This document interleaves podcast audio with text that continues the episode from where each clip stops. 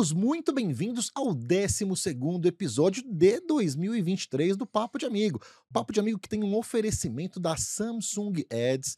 O Papo de Amigo é um lugar onde a gente conversa sobre a trajetória dos profissionais de comunicação que a gente mais admira no mercado publicitário. E passaram por aqui tantas conversas, tantas histórias e hoje não será diferente. Se você por acaso não me conhece, eu sou o Marcos Braga, agradeço a sua audiência e estou aqui apresentando esse episódio com o meu amigo, meu irmão, Luciano Taverno. Tudo bem aí, Lu? Estou de volta, Marquinhos. Depois de uma semana aí apresentando sozinho, eu já tava morrendo de saudade de você. Sinto falta desse lugar, viu, meu amigo? Que é um lugar onde eu aprendo muito acima de tudo. Pois é, mas São muitas histórias e a gente costuma falar que o que rola aqui, o LinkedIn não te conta, tá? não te conta. nem o meio mensagem. Nem o meio mensagem, pois é.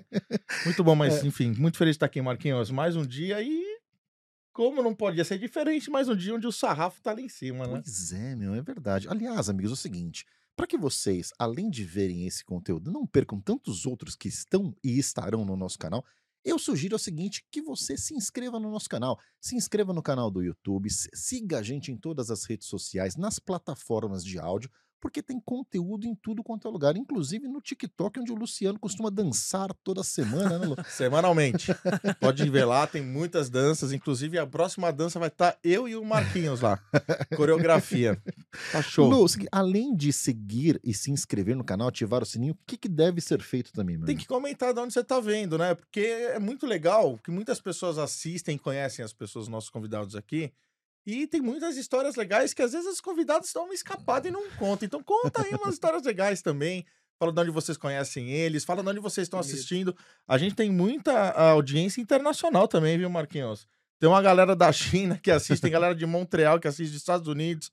Então conta aí de onde você está assistindo também e também outras cidades do Brasil, que aliás, Marquinhos, eu vou te falar, eu não fui nos últimos encontros regionais distantes aqui, o último que eu fui no interior e parabéns porque olha, os encontros regionais do Amigos do Mercado têm sido top. O último foi em Recife. Recife Babem, é hein? animal. Recife e o próximo é agora vai ser em Salvador, né, Marquinhos? Voltaremos a Salvador. Será o nosso segundo encontro em Salvador. Muito legal, Marquinhos. Então comenta de onde você está assistindo. Um prazer enorme ter você aqui com a gente, né, Marcão? Muito bom, muito bom. Aliás, estamos aqui diretamente dos estúdios da Compasso Collab.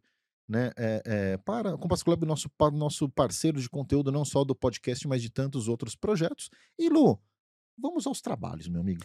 Tô empolgadíssimo e eu quero saber muito da história dessas duas. Eh, nossas duas convidadas. Duas convidadas. Começando recebendo com todo o carinho e as nossas palmas. Muito obrigado, Ana Leão, por participar. Grande, querida Ana, que honra, hein? Que honra estar aqui. Muito bom, Oi, hein? gente, obrigada pelo convite, finalmente, né? Pois é, mas a gente que conversa tanto pelos nossos grupos de né? WhatsApp né? lá, né, Ana? Né? Ana participou ainda da live, né, Ana? Foi. Ano passado. Foi, foi pandêmica. Foi Carol Estorel, quem tem mais na... Foi a Camila, a Camila Fidelis. Ah, Fidelis. RH da Oliver, É verdade, é. é verdade. Conhece Camila, né? Conhece. Aí depois de um muito, tempo está de volta. É, que prazer aí. ter você muito, aqui com a gente. Pessoalmente é muito mais legal, né? Muito mais, muito mais bacana. E Ana, aqui é o seguinte, viu? A gente cuida desse podcastzinho uhum. aqui que vos fala. Toda, toda semana a gente pode chamar. E pra gente é mole. Porque, poxa, o ano passado a gente pôde convidar 27 amigos, uhum. né? Esse ano é o 12 episódio, então a gente consegue. E mesmo assim a gente não consegue chamar todo mundo que a gente quer. Porque tem Verdade. muita história, muito. E para você, Ana, o negócio foi o seguinte: você só pôde chamar uma pessoa. Uhum. né? E aí, o que, que você fez com essa decisão? Como é que. Quem que você escolheu para estar aqui nesse podcast com a gente? Não foi difícil, tá? É? Tem muita gente vai ficar chateada com essa resposta.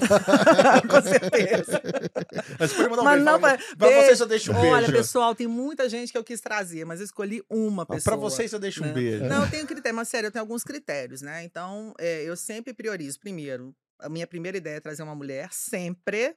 É, primeiro, sempre vai ser uma tentativa de trazer uma mulher preta, então eu convidei uma pessoa que não pôde estar aqui hoje. E aí a Lá sabe disso, que a gente é da mesmo grupo de pessoas que pensa assim. Uhum. E aí eu pensei na Lá. A Larissa, eu conheci ela tem bastante pouco tempo no grupo Desenquadradas, fazer um pequeno comercial. Sim, Beijo, por favor. Desenquadradas, que é um grupo muito militante, atuante aí de mulheres é, que trabalham para incluir mulheres é, pretas é, no mercado e nas, nas oportunidades. Ah, legal. E eu e ela nos conhecemos de lá. É, a gente fala que é o grupo das treteiras, né? E, e a lá tem uma pessoa muito incrível. Primeiro, aquela pessoa que tem o melhor abraço do mundo, do Brasil, da bom. vida. O abraço dela é uma, uma coisa incrível. A gente parou de abraçar, né? E é uma profissional maravilhosa, uma mulher incrível que está num momento de carreira maravilhoso que eu vou deixar ela falar. Então vamos, vamos, vamos recebê-la com uma salva de palmas. Vamos. Palmas para Larissa, Lali- Larissa Langer. É assim mesmo a pronúncia? Langer Magriço. Larissa? Langer. Langer. Langer. É alemão. Poxa, que bonito, né, meu? Bem-vinda, Larissa. Obrigada. Prazer ter você com a gente aqui. Larissa, Obrigada, Ana, pelo convite. Muito, e, e- como que foi esse convite? Em que você, ela te mandou um WhatsApp? Ela te ligou? Como é que foi essa história, Mandou um hein? WhatsApp É. e eu tô no momento de dizer sim, me chama É. que eu vou. Mas o WhatsApp não foi no meio grupo, né? No meio da galera Não, não. né? foi no privado. Foi Falou, Olá, pessoal, tudo bem? Então, tem um recadinho especial pra Vamos você. ali lá." conversar com o pessoal, confia, só vem. É, foi assim, ah, uma pessoa muito legal, eu, eu, eu compro bastante treta no grupo, eu preciso, eu preciso de alguém que seja treteira também, então vamos nessa. Mas chegando aqui, né, estamos no safe, parece estar no safe Vocês space, falar, Então, né? estamos vocês falar com, os- com a- com a acho. dupla mais fofa. Eu acho sim, gente. Eu falei com ela, pode vir. Mas eu acho que teve uma, uma coisa legal quando eu falei com ela lá, é, queria te convidar pro negócio. Ela falou, não sei o que, que é, não, mas eu já aceitei. Eu amei isso. Nossa, isso é sensacional. verdade, gente. Isso é sensacional. A pessoa sabe que eu não ia Feeling. trazer ela pra uma roubada. Feeling, Comportem-se vocês feeling. dois, hein? Feeling, feeling. O no- nome disso é credibilidade. Não, e né, a gente não coloca é ninguém em amizade. saia justa aqui. Coloca assim, mas a não, gente nada, gosta. nada, Certo. nada.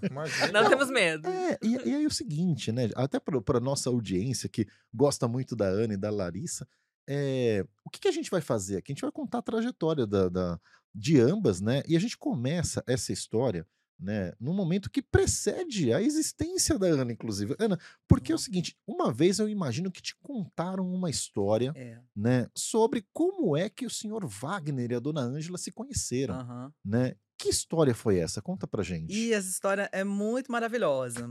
É, vou tentar fazer um long story short. Meu meus pais são de uma cidade muito pequena, lá no interior de Minas Gerais, chamada Iguatama. Que, que é tipo, eu falo que é tipo uma saramandaia, não sei se vocês lembram, só dar um contexto, tá, gente? Eu nasci em 1969, então eu sou a pessoa mais idosa desta sala aqui, pra vocês entenderem de que era que eu tô falando. Então eles nasceram muito lá atrás.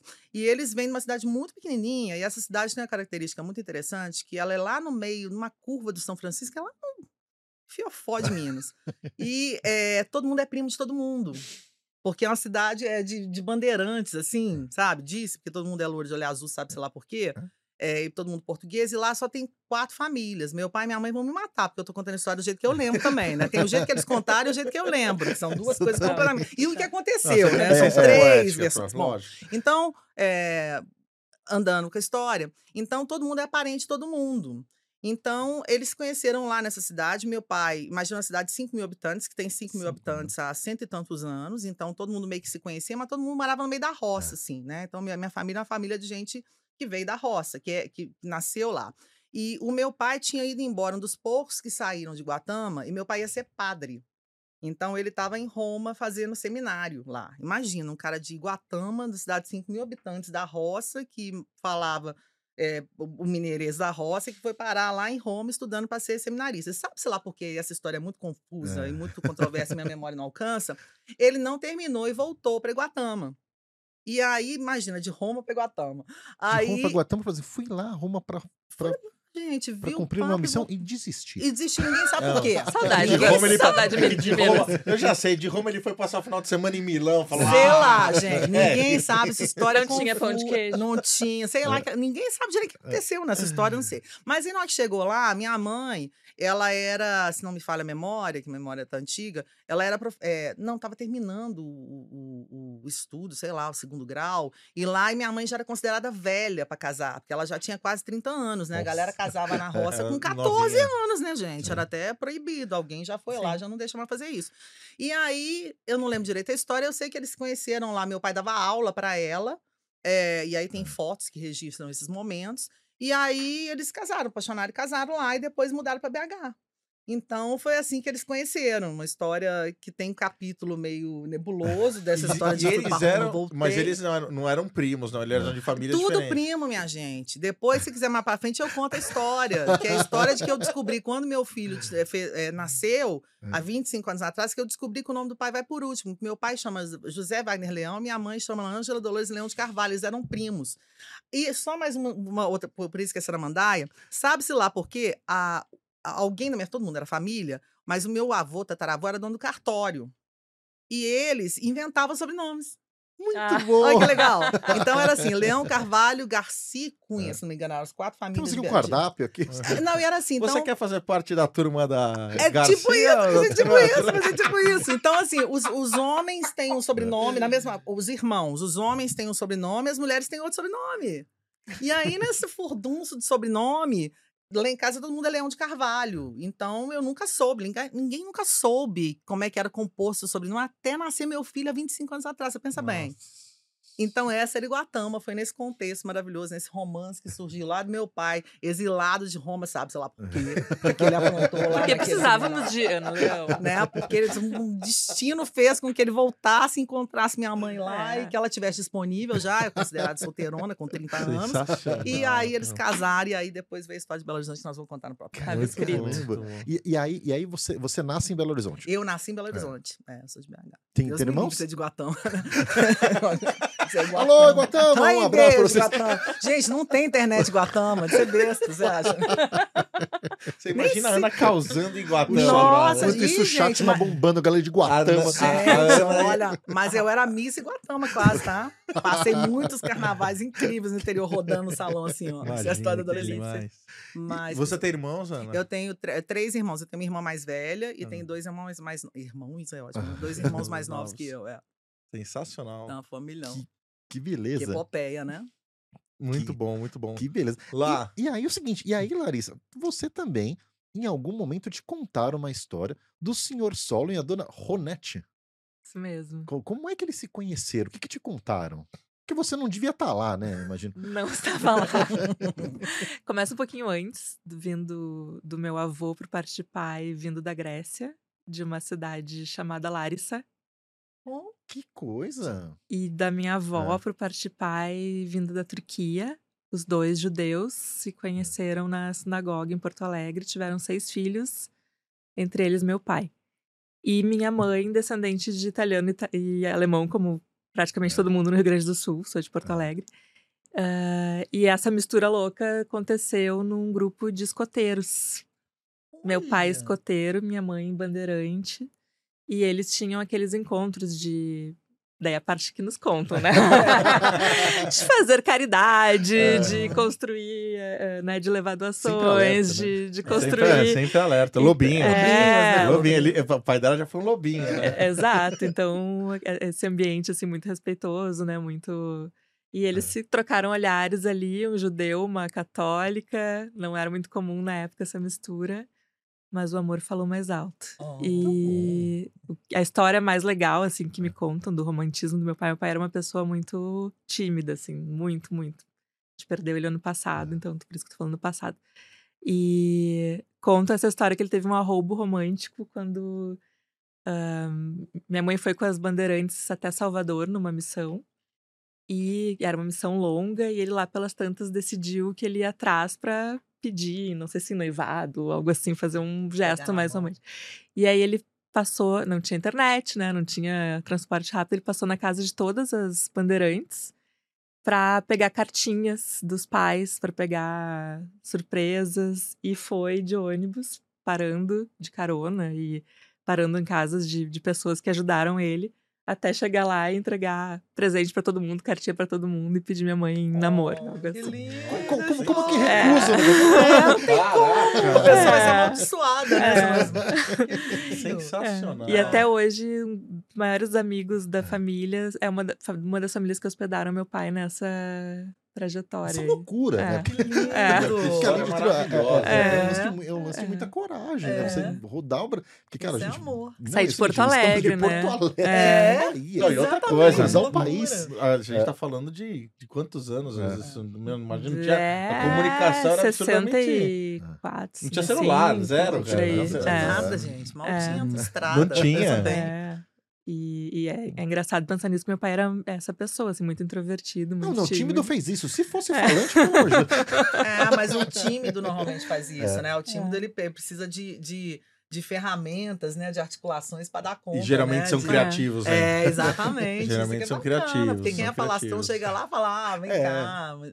Nossa, uma que história história maravilhosa. sensacional, Linda, cara. linda. E é uma mistureba. E, e aí, e você tem irmãos?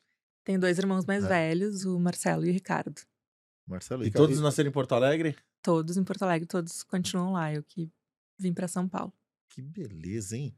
Muito, muito bom. Uma, uma, uma gaúcha com dois irmãos mais velhos. A vida deve ter sido simples, né? Deve ter sido moleza, né?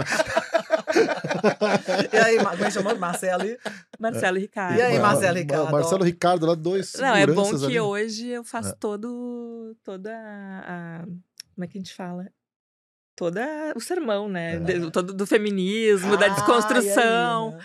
E eles me agradecem Ó, hoje, tá assim, né? Qual, qual- é a diferença de da idade pra família. vocês? O Marcelo tem oito anos a É. mais que eu e o Ricardo tem dois. Então era, Uhum. o negócio ali era bem pegado com o Ricardo e o Marcelo era o interventor ali. Né? Era o deixa disso. É, É. E, e e morava ali em Porto Alegre mesmo, né? Porto Alegre, nós somos muito É. amigos, muito unidos. E seu pai, ele teve que profissão? Meu pai foi engenheiro civil. Engenheiro civil? É, ele ah, construtor, assim, de primeiro estradas. Ele foi o engenheiro que fez a parte do Rio Grande do Sul da BR-101. Hum. Ele quis Então- facilitar para os outros fazerem. É. Mas eu vou deixar o caminho um pouquinho melhor. pra-. Faz sentido. E minha mãe, e depois eh, criou o próprio escritório, trabalhou sempre com estruturas. E minha mãe foi professora de artes, Olha que Ah, legal. Professora de escola. Bacana. É, porque imagina, o, o pai, dele- o pai dela foi pra, pra Salvador e falou: Não, chegar em Salvador foi mole, o duro foi sair do Rio Grande do Sul. Vamos resolver como melhor isso Vamos melhorar daqui. isso daqui, né? Exato, exato. Até em cima. Então, todo mundo que vai de Porto Alegre pro litoral tem que agradecer o arroba do seu solão até Oh, hoje, legal. é, que é a, a Freeway, né? Salvador agradece.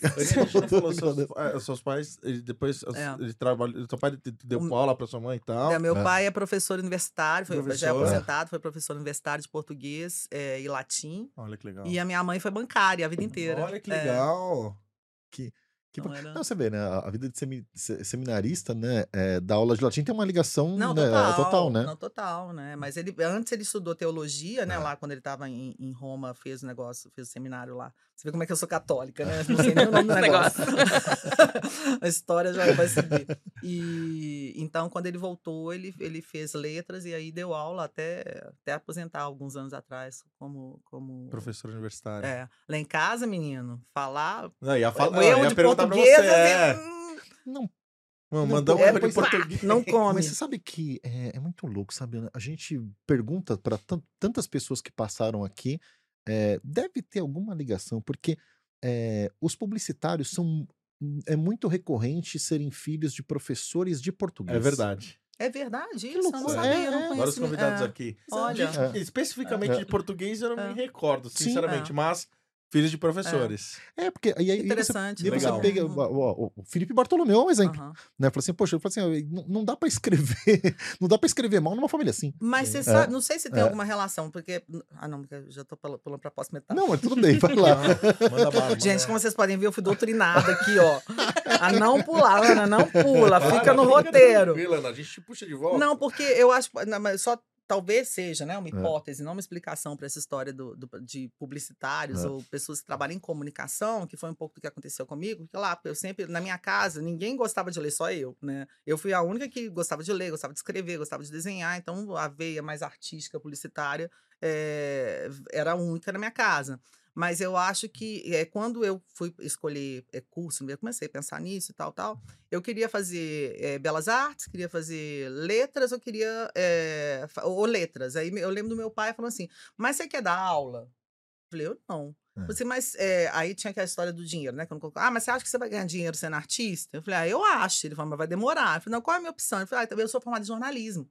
Ah, então faz jornalismo, que é uma maneira de você escrever, uma Eu maneira de. jornalista. Quem né? te orientou disso? Meu pai. Não, Mas ele era formado em jornalismo? Não, Não, não, em não. letras. Ah, mas letras, mas sim, sim, sim, o sim. link- eu fui muito rápido, né? Sim, sim. O link é o gostar de ler, escrever, Não, não, sim, sim, né? sim, para total. fazer alguma coisa relacionada à leitura, escrever, Total, né? à Total. arte e procurar uma profissão nessa linha. Então, a orientação do pai, né, que é professor e que fala isso, foi nesse, nesse caminho. Entendeu? Não sei se Não, não. sentido. Mas Minha Você vê, cabeça Ana, fez ó, na hora que eu a- vi. as profissões que são muito recorrentes aqui entre os pais das- da, galera que a gente conversa é professor de Uhum. português, professor de letras e tal, né? E comerciante. Eu ia falar comerciante. E também. aí você É, fala assim, mas se é. você for pensar realmente, né? A Vendas, vida do publicitário É tem muito a ver, É, muito a ver com, com, com esses dois, com esses dois mundos, né? E, É. você, e você não tá muito longe, não, porque agora a gente já ia entrar do seu lado É. de. de- Logo de- depois. Logo, de- logo depois da. Ana, você era uma pessoa, uma criança brincalhona que andava na rua, Hum. tinha muitos amigos, você era mais introvertida. Gente, eu contar Você era da turma do fundão. Qual é que é? Quem que era a Aninha? Revelação, minha. Primeiro, para de me chamar de Aninha, que eu te falei, porque eu nunca fui Aninha. Não, na época. Não. Tô Quem não me conhece, eu tenho quase 1,80m, gente, sem salto. e Agora só Acho de que a trás, Ana mas- nunca foi Aninha. Eu nunca fui Aninha. Eu nunca fui Aninha nem quando 80. nasci. Gente, com seis anos. Nasci com 1,50. Tem, tem foto minha, tipo assim, né? Nasceu, minha mãe aposentou depois. É, tem, uma, tem uma foto minha, que minha casa todo mundo me zoa, que é eu na formatura, chamava pré-primária na época, acho que chama CEA, hoje, com seis anos. Gente, eu era uma cabeça Ela, e meia, maior tipo que assim, as todo mundo. professoras, que a professora era mais baixinha. Tipo, todo mundo convertia com a professora, Ana, eu eu tava posso sempre no falar? final. A minha filha e minha enteada são igual você na sua época. Pois é, só que, na- só que hoje em dia as minhas são tudo Meu, É. turbinado. Naquela época era todo mundo miudinho e eu uma girafona. Então, imagina. pa- falei dessa, porque você me chamou de Aninha, porque não só por isso, mas porque veio essa figura, porque na verdade eu era muito, muito tímida. Eu era uma criança muito tímida, porque eu era muito chamava atenção, né? grande, eu era bem bonitinha, eu É. tinha um cabelão assim com franjão, é, isso já há uns seis anos mais ou menos, né, que eu me lembro. E eu lembro que era uma tortura para mim, porque é, a minha, naquela época, não tinha. Minha família era uma família pobre, né? Que veio para Belo Horizonte, que é um monte de menino, né? Morava num bairro mais pobre, família de classe média bem baixa. Então, nessa época, não tinha essa história de creche, né? Ah, botou a criança na creche. Então, você entrava na escola com seis anos para aprender a ler, né? Antes, você ficava em casa mesmo, ali na, na vida, né? Com a meninada. Só que a minha irmã mais velha, ela entrou é, para a escola antes de mim e ela começou a ler e escrever, e eu era grudada na minha irmã, e eu aprendi a ler com quatro anos e a escrever. Caramba. Então, eu era uma criança de 4, 5 anos, que era maior do que todo mundo, né? Eu sabia ler e escrever, então era um tico de gente que sabia ler, escrever e desenhava. Então ficava todo mundo, ah, é, é, sabe aquela. É. é, é, recita a poesia que você fez para todo mundo, para sua tia ver. É. Ah, mostra o desenho que você É fez. igual o Silvio Santos, né? Fala, fala, fala quais são as capitais do Brasil. É, tipo. Então aquilo ali era uma torre. Acho que meu pai e minha mãe nem sabem disso. Mas era uma tortura aquilo ali pra mim. Então eu fui uma criança muito tímida. É, que, e a minha vantagem é que eu ficava sempre lá atrás, na fila, né? na- no pátio, lá No na hino, carteira, né? eu sentava lá atrás, né? Porque eu era muito grandona, tapava todo mundo. Hum. Mas eu era muito tímida e ficava tentando meio que me esconder, assim, naquela altura. Então você não era turma do levadona, Não, não tipo, de era. Não era. Mas a gente, como eu te falei, a gente vivia num bairro de BH que chama Floresta. Depois a gente acendeu, mudou pra Nova Floresta. que chama Floresta, que é um bairro muito tradicional lá de Minas. Eu morava perto do trilho do trem, Ah. numa rede ferroviária que passava lá no meio de Belo Horizonte, que acho que nem existe mais. Então, a gente era meio moleque, sabe? As características que eu tô falando, meu pai e minha mãe trabalhavam. É, A, a- a nossa avó que cuidava, de- cuidava assim, né? Ficava lá botando reparo naquela meninada correndo. E a gente vivia na rua. Então tinha um lado meio desse moleque de rua, na escola e tal. Era tímida zona, mas tinha aquela coisa meio, meio Sim. selvagem, né? De, de criança naquela época, de todo mundo largado, porque pai trabalhava, mãe Sim. trabalhava. Então essa parte moleca tem. Tem um monte de joelho ralado, corte na cabeça, mordida de cachorro, pedrada aqui, ó. Que era tudo largado na rua, né? Então essa parte teve, assim, uma infância... Uma infância Vivida. divertida, assim, Vivida. feliz, cheia de história engraçada, sabe? De história de moleque É. mesmo, de rua, né? Sim. Das brincadeiras, de casa de amigo e tal. Mas do ponto de vista de comportamento, assim, na escola, que é onde vira referência, assim, né? Do seu comportamento social, né? Você era bem tímido. Eu era super Você era tímida. da turma do fundão pela altura, não Pela altura, eu era obrigada a ser, porque todo mundo quer, olha lá, olha ela, olha, sabe ler, sabe escrever. Eu, ai, gente, por que que me ensinaram essa merda? Podia ter ficado lá seis horas. Até hoje tem lá os pa- papéis da minha mãe. Ela deve ter guardado lá poesia, era poesia de Jesus, aquelas coisas de família católica, né? Caraca. De não sei o quê, desenho, milhares de coisas guardadas, que é até bonitinho, né? Porque eu guardo do meu filho também. Então. E, e e você, grandona, não foi muito difícil pra chegar a ter o tamanho de gente que vai trabalhar. Foi, foi rápido. Com 10 anos já tá. Já tá grande, já, tá, já, já tava dá pra trabalhar já. Naquela época, gente, Não chama... passar embaixo da catraca. Não, é tipo, né? Não, não dava mais. Mas é engraçado, porque é, você tá falando da sua enteada, né? Hoje em dia as crianças, os meninos são muito grandes mesmo, Sim. até por causa de alimentação, esporte, né? Então eu realmente era um pontão fora da curva. E nessa época tinha um apelido horroroso pra gente, muito, eu chamava de cavalona. Nossa, ela é cavalona, né? Tá na moda de novo, né? Tá na moda, mas no, no funk. sentido, né? Hoje eu queria ser É. cavalona. Mas, ah, na cavalona, É. né? A girafa, né? Você tinha mil apelidos, né? E normalmente quem é muito alto, cresce muito rápido, é magrela, né? Então era girafa, magrela, cabeludo, mas era isso. E, Muito e- e bom, muito você, e você chegou a trabalhar antes do período de fazer faculdade? Ou Cheguei. é, Cheguei. Cheguei a trabalhar assim, por um motivo também engraçado, porque eh, a minha família é uma família extremamente católica, todo mundo muito juntinho, e desde muito cedo eu fui, de novo, né, pontinho fora da, da curva. E, então, eh, eu comecei com, lá pelos 13, porque a gente é de BH, né? A gente, o pessoal de BH começa a beber muito cedo. Queria o quê? Dinheiro pra cachaça. Ó, né? Queria o dinheiro pra cachaça, queria fumar, né? Achava legal, com 13 anos, né? E aí, é, e aí a maneira de pai controlar a gente, né? Dos pais controlar é cortar o dinheiro, né? Que tinha aquela É, mesadinha, aquela, aquela mesadinha, estudava perto de casa, era trocado para o Pra lanche da o lanche. E aí, quando fez ca- 14, 15 anos, né, de adolescência, comecei a ficar mais rebeldezinho, eu queria sair. E aí ele cortava a mesada. E aí eu comecei a dar aula de inglês, porque a escola que eu estudava, estranhamente, coisas que aconteceram para o meu bem. é. É, a gente estudava numa escola de bairro em que já era uma escola bilíngue, na época que não existia escola bilíngue, tinha aula de inglês para criança de 5, Nossa, 6 anos. Olha que legal. Então, eu adorava É. aula de inglês. Então, eh, eu já fazia, já era professor, fiz curso, já, era, já tinha formado com 13 anos numa escola de inglês. Então, eu comecei a dar aula de inglês, dava aula de português, que eu era bem boa em português, para poder ter uns caraminguá, para poder sair e comprar a pinguinha Torrar a do outro dia, né? Tomar uma porradinha, né? Da pinga com Sprite, ó, pá, com soda limonada. Não, o melhor foi que ela começou falando assim, não, porque minha família é muito católica. Ai, será que ela começou a trabalhar pra, assim, gerar doações, pra fazer alguma começar a- coisa assim? Ai, É. gente, não, gente. Eu vendi Desculpa, enciclopédia, né? Vendi enciclopédia. Desculpa, família, não. Os trabalhos da igreja. Não, não, não. Não, minha família sabe bem do que eu tô falando. Pelo menos não era contraventor, né? É quase, eu acho que Beirava. eu acho que The book on the table. Ó, já tá falando inglês bem pra caramba, tá? Ó. É, então eu comecei a trabalhar dando aula e depois comecei, depois eu comecei a dar aula de inglês para criança nessa escola que eu trabalhava, eu tinha acho que uns 16, 17 anos, então tava ali trampando para poder Meu, muito é, legal. ver hein? se conseguia Não, e, e- ficar e- e livre. tem- e tem a né? pergunta que a gente faz toda semana aqui, né? Ai, Exatamente. que medo. Qual, que é, qual foi o seu primeiro salário? Que você lembra. Ah, gente, primeiro é mó vergonha, porque não sei se o povo vai saber, porque era cruzeiro, não, Não, sei se tem essa conversão ser. no Google. Era X Cruzeiro. Era cruzeiros, não era nem reais, hein? Não era cruzeiros reais, não É. tem, cruzado talvez. Cruzado novo? É, pô, dá um Google aí, galera, outra história, eu não lembro.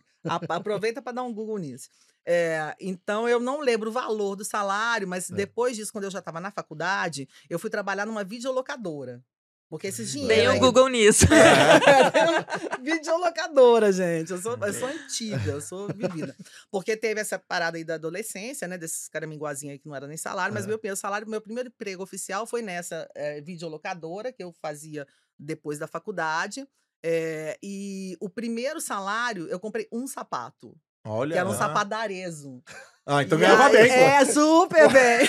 Parcelou? Caraca, mano. Parcelei, não. Eu fui comprar o Gente, Arezo Mas imagina você ganhar sem trabalhar.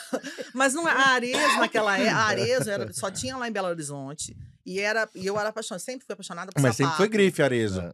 Foi, era Arezo grife. sempre foi Só- grife, Minha, minha né? família, meu pai, minha mãe não tinha dinheiro pra me dar um sapato da Não, sempre Aí foi eu falei, grife. ju- acho que eu juntei com um monte de coisa, que depois teve uma época na faculdade que eu fazia uns bicos de fotógrafo também, que é essa outra história sensacional de trabalho, porque eu era bem despachado, mas depois eu conto ela. E aí, é, aí eu lembro que eu fiquei esperando o salário, o salário chega. Cara, dá pra comprar aquele sapato. Aí comprar um sapato, e na hora que eu cheguei em casa, aí esse é o salário. Eu falei, "Pô, tá aqui meu salário, um, um par de sapato. era um sapato que não era, eu não ganhava bem, o sapato era barato, uma das duas, coisas, mas eu não lembro o valor realmente que era em real, mas valia Ah, um mas par de a sua sapato. vida, você nunca mais esqueceu do sapato. Não, gente, esse sapato durou um tempão, porque eu amava, ele era muito glamouroso. Muito Não, mas você vê, outro dia eu tava fazendo uma conversão, né? E, e vejo que hoje, né, depois de vivido ainda, né, é, é, muito bem recompensado pelos meus amigos ou amigos do mercado, eu não tenho coragem de comprar um tênis de dois mil reais. Não, mas né, eu também não. Mas o primeiro produto que eu comprei na minha vida trabalhando foi um Nike. Ó.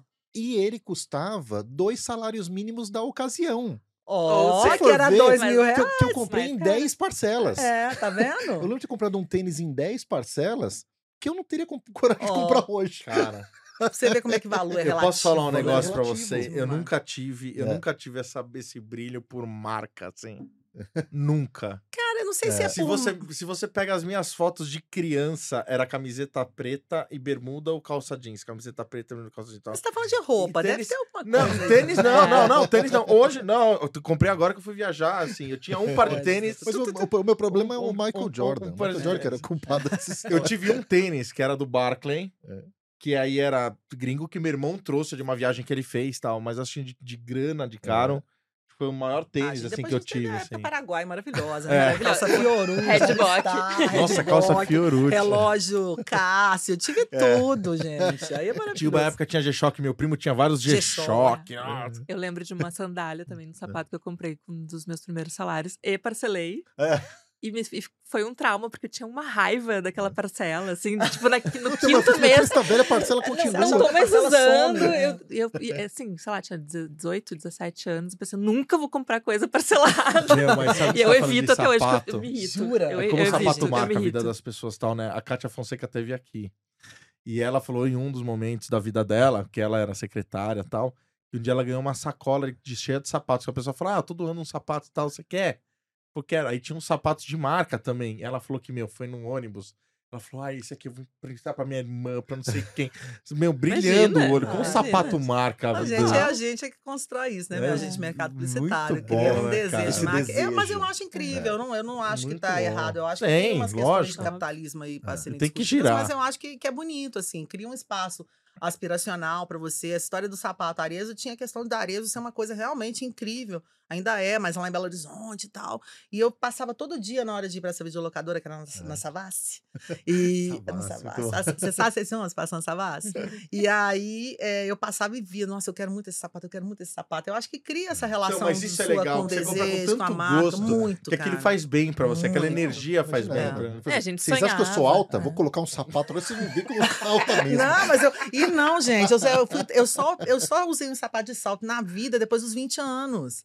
Eu morria de vergonha, gente, porque tinha aquela história de eu não arrumar namorado. Vá, não vai arrumar namorado. E naquela época não tinha esse negócio, não. Intimida, Depois, ó, intimida. tive um monte de namorado de um metro e meio só pra falar, Intimida. foda-se. Pode falar. Eu vou ter o homem que eu quiser, do meu tamanho, eu Exatamente. posso ter o que eu quiser. Exatamente.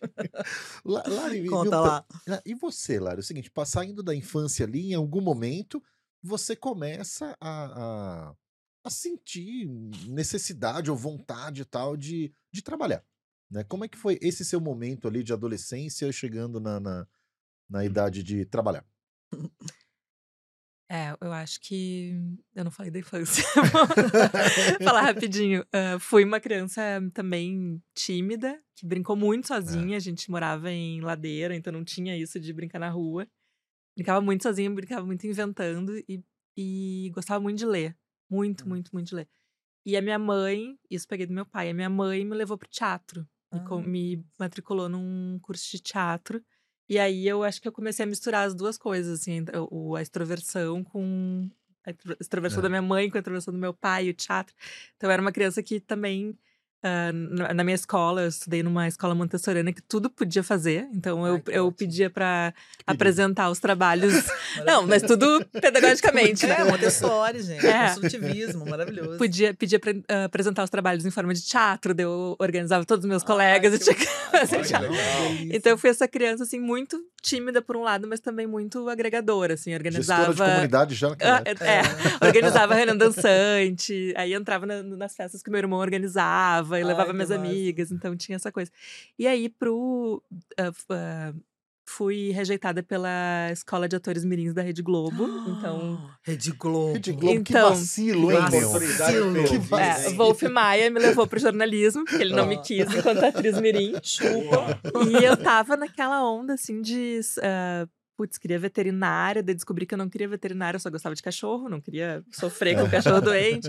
Aí tudo que era diferente eu queria, assim, uh, terapia ocupacional, tudo que eu não sabia o que era. É. Engenharia de Você, alimentos. Esse nome maluco? Engenharia de alimentos, que era uma coisa nova, É. assim. Aí um dia meu irmão, eu tava no ano do vestibular, meu irmão, assim, ah, tu gosta de escrever, né? Tu gosta de revista, gosta de fazer. Por que tu acha jornalismo? Eu, ah, boa. Foi, foi assim. É. E aí eu me achei, assim, amo, amo, amo essa escolha de ter feito jornalismo. Até hoje digo que sou jornalista, É. estou voltando um pouco pro jornalismo agora. E, pra tra- e trabalhei, assim, antes da- de trabalhar com, dos estágios, assim, não tive nenhum emprego fixo, mas também muito ia nas ondas da minha mãe. Assim, minha mãe, além de professora, foi comerciante, foi empresária, foi Ó. vendedora de cosméticos, então eu ia lá tirar pedido, ajudar a embalar, daí ganhava uns pilas, é. sabe? Então, tipo, algumas, alguns bicos, assim, mas comecei a trabalhar mesmo nos estágios, como. O primeiro estágio foi um programa de rádio sobre medicina, Que legal. às sete da manhã, do sábado. E o meu papel era atender os velhinhos que ligavam. Mentira, que maravilhoso. E foi, eu amava. Ai, que porque no terceiro sábado já, já eram os meus velhinhos. E, daí, né? e aí eles ligavam amiga. porque eles estavam sozinhos. e eles queriam gente, atenção. Isso é demais, e, eles queriam... né? e aí, quando tinha uma história boa, eu podia entrar no estúdio. Até agora, isso É. aqui me lembrou bastante, assim. Eu podia entrar no estúdio, imagina, 17 anos, era uma emoção, assim. E depois. Ah, e daí depois emendou estágio no outro, jornal, jornal de bairro, revista, internet. E você, você lembra quanto é que você ganhava nesse estádio? Nesse estágio? Esse do, do programa de rádio era voluntário. Tinha muito essa pouca vergonha, né? Hoje em dia. não, ainda, É. ainda existe. Trabalha né? na é, da escravidão. Mas, feio, mas é feio, gente. Não façam Não isso. façam façam isso, isso, gente. não façam façam isso. Não faça isso em casa, na sua tem. empresa. Mas o primeiro estágio com bolsa foi 150 reais. Olha. Que beleza, hein? E foi. E eu consegui economizar. Óbvio, né? Morava com os pais e tal. Mas eu lembro que a gente usava as nossas fichas de ônibus da faculdade pra fazer as pautas. Ai, que maravilha. Que maravilha. Ou seja, pouca vergonha continuava. Total. Beijo, beijo, Neto. Sensacional. cara. Já pa- já passou, não voltou isso, não. Acabou. Muito. Digam. E você era extrovertida também? É. Tipo, você, você era mais acanhada? Eu era essa era? mistura, assim, eu era. Até hoje eu sou bastante. Porque geralmente assim, quem eu- trabalha é. com arte, geralmente tem um... É, eu- A parte social é bem, bem interessante, assim, de... Sociável eu sou despojada, muito. assim, é, de- Sociável era muito, assim. Meu pai sempre con- contava, assim, que eu via uma criança mais deslocada, eu ia chamar, e eu sentava no meio, então eu me dava bem com o fundão, com o CDF, com as patricinhas, sempre, eu ia bem na escola. Então, sociável eu sempre fui, mas muito tímida por um lado, assim, uma vida interior muito, Sim. assim, de escrever, de brincar sozinha, de inventar os meus mundos, de... Mas essa parte do teatro era onde eu extravasava, explica assim. Vocês já viram os vídeos dela no Lúcidas? Não, ainda Eu não. passo mal de rir, Muito gente. bom, quero ver. Agora eu entendi lá de onde vem isso. Tem Ela um teve uma lado, preparação ali. um porque lado. da noite pro dia a Larissa aparece fazendo uns vídeos maravilhosos lá no Lúcio. Eu falei, gente, porque a Larissa, a gente se conheceu pessoalmente tem muito pouco tempo, né? Foi no Rio de Agora. Content lá.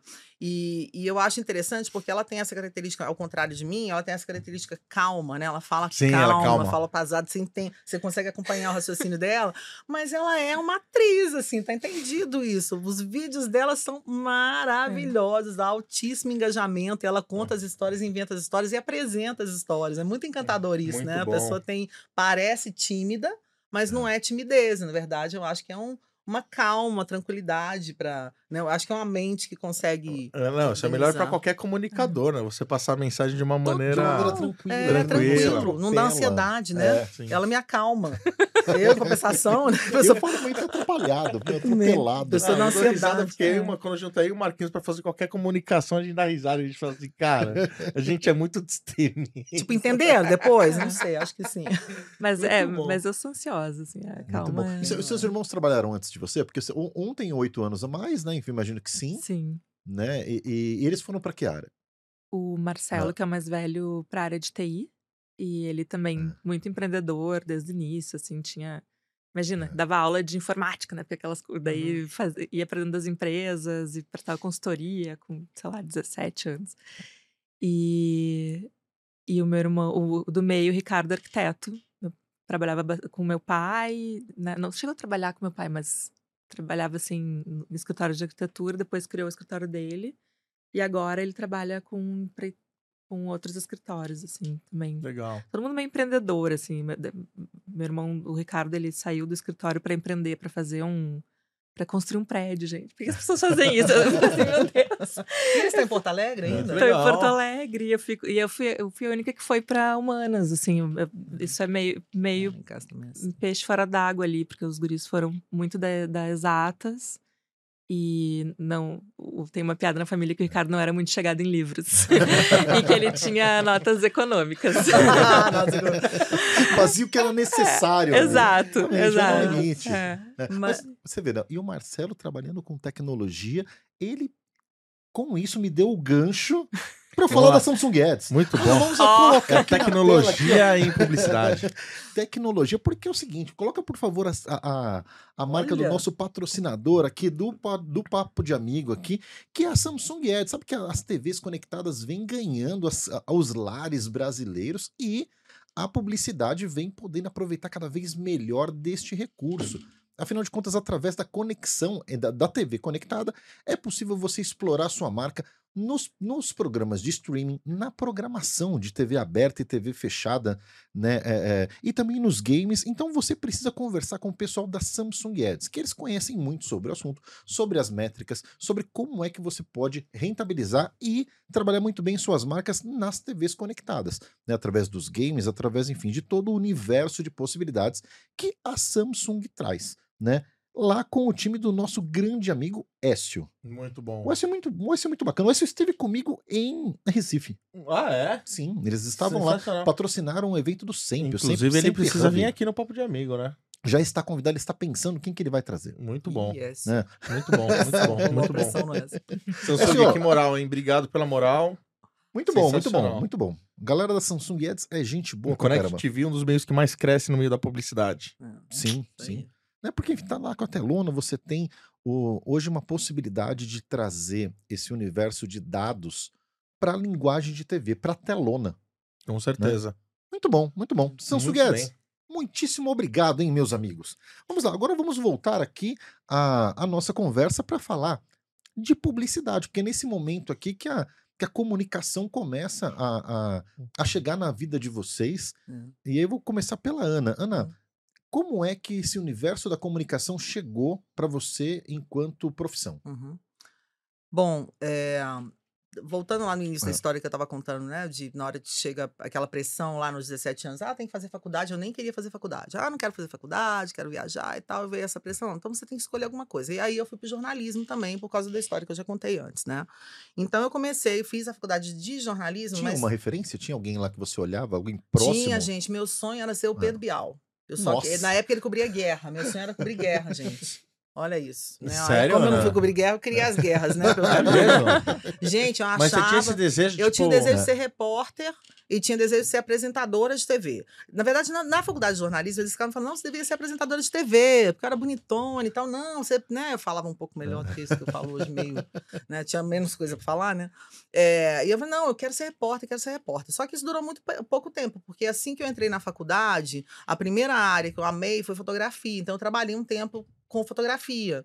Adorava, adorava laboratório, adorava. Aí é uma história de trabalho também engraçada, que como eu não tinha dinheiro para ter os equipamentos, eu comecei a agenciar os fotógrafos para poder cobrir show. A gente trabalhou durante um ano, eu tinha um grupo de fotógrafos que fazia cobertura de show eh, lá em BH. Então, na hora que entrou nessa parte de fotografia, eu falei, cara, minha parada não é muito. Lembra? Gente, eu sei, eu tinha, na época, olha que legal, a, a redação era de máquina de escrever, tá? Então eu sei, eu- até hoje eu sei digitar falando com você. tá tudo Oferecimento certinho. Olivetti. É, incrível. Té, té. E aí, é, só que aí, esse ano, era 1990, quando foi a eleição do Collor? 1990? Nove... É, 80, 89. 89. 89, 90, isso, então. Eh, Foi no meio da minha faculdade. E aí, eh, lá em Belo Horizonte, surgiu uma empresa chamada Vox Populi. Não sei se vocês Ah, lembram da Vox Vox Populi. Populi. Então, a Vox Populi precisava ganhar dinheiro, queria ganhar dinheiro, eu pagava a minha faculdade. Eu tinha só uma bolsa que, que, que meu pai conseguiu para mim. E era, facu- lá em casa eu fui a única que fez PUC, todo mundo fez federal. E aí, eh, eu, come- eu, eu me inscrevi para trabalhar na Vox Populi. Na época, estava no início da eleição eh, do Collor. E da, é- da época do Collor, né? Então, eu comecei a trabalhar na Vox Populi como transcritora de fita. Olha isso. Fita, pessoal, para quem não sabe o que é. Tem um negócio chamado fita cassete, que existia em 1900 minha avó menina. Nossa. E as entrevistas em profundidade e os grupos de discussão eram gravadas em fita. Sim. E tinha um volume gigante de transcrição de fita É para porque era fazer. uma pesquisa gravada. né? Era, era tudo gravado, Você era lembra tudo da discussão, Populi? é. Sim. E e então eu fazia transcrição de fita, só que pagava bem quando você fazia muita, e aí depois de um tempo eu era melhor transcritora, e depois começaram a me dar fi- fita embolada. o pessoal chega- Adicional, adicional embolado. Não acredito. Juro pela deusa. Aí tinha o adicional de fita embolada. E eu era rápida pra cacete, minha letra era boa, escrevia tudo à mão, né? Não tinha computador e tal. E aí começaram a me dar fita embolada e depois eu passei pra dentro da empresa que era fazer na época a análise de pesquisa dessas fitas, era feita recortando, era tudo manual, era incrível. E aí eu passei como estagiária e depois eu fui contratada porque eles foram abrir área de mercado, eh, de pesquisa de mercado dentro da Vox. Eu ainda trabalhei um tempão em pesquisa política, eu aprendi a ser moderadora, então eu fui pesquisadora. Meus os primeiros sete anos da minha carreira não foram de jornalismo, foram de analista de pesquisa. Então, eu fiz eh, pós-graduação em estatística, porque eu sou uma burra de pensamento matemático, eu não sabia ligar um HP, tinha que calcular a fórmula padrão e de- desvio padrão e fórmula de, de amostra na mão, né, gente? Porque não tinha computador, pensa bem. A pessoa, quando fala margem de erro, ela sabe do que você Eu trata. sei o que é magia e intervalo de confiança. Eu sei ler pesquisa até hoje, fazendo os printouts. Então, a minha carreira começou durante sete anos. Eu fui analista de pesquisa, que foi, para mim, uma, uma entrada em carreira muito legal, porque me deu é, de um Nossa. pensamento mais artístico para um pensamento analítico, né? Me Sim. obrigou a me desafiar no pensamento matemático. Eu não sou burra em matemática. Muita gente acha depois, mais tarde, eu fui diagnosticada como disléxica, que não tinha esse, esse, esse É. dia- diagnóstico na época, né?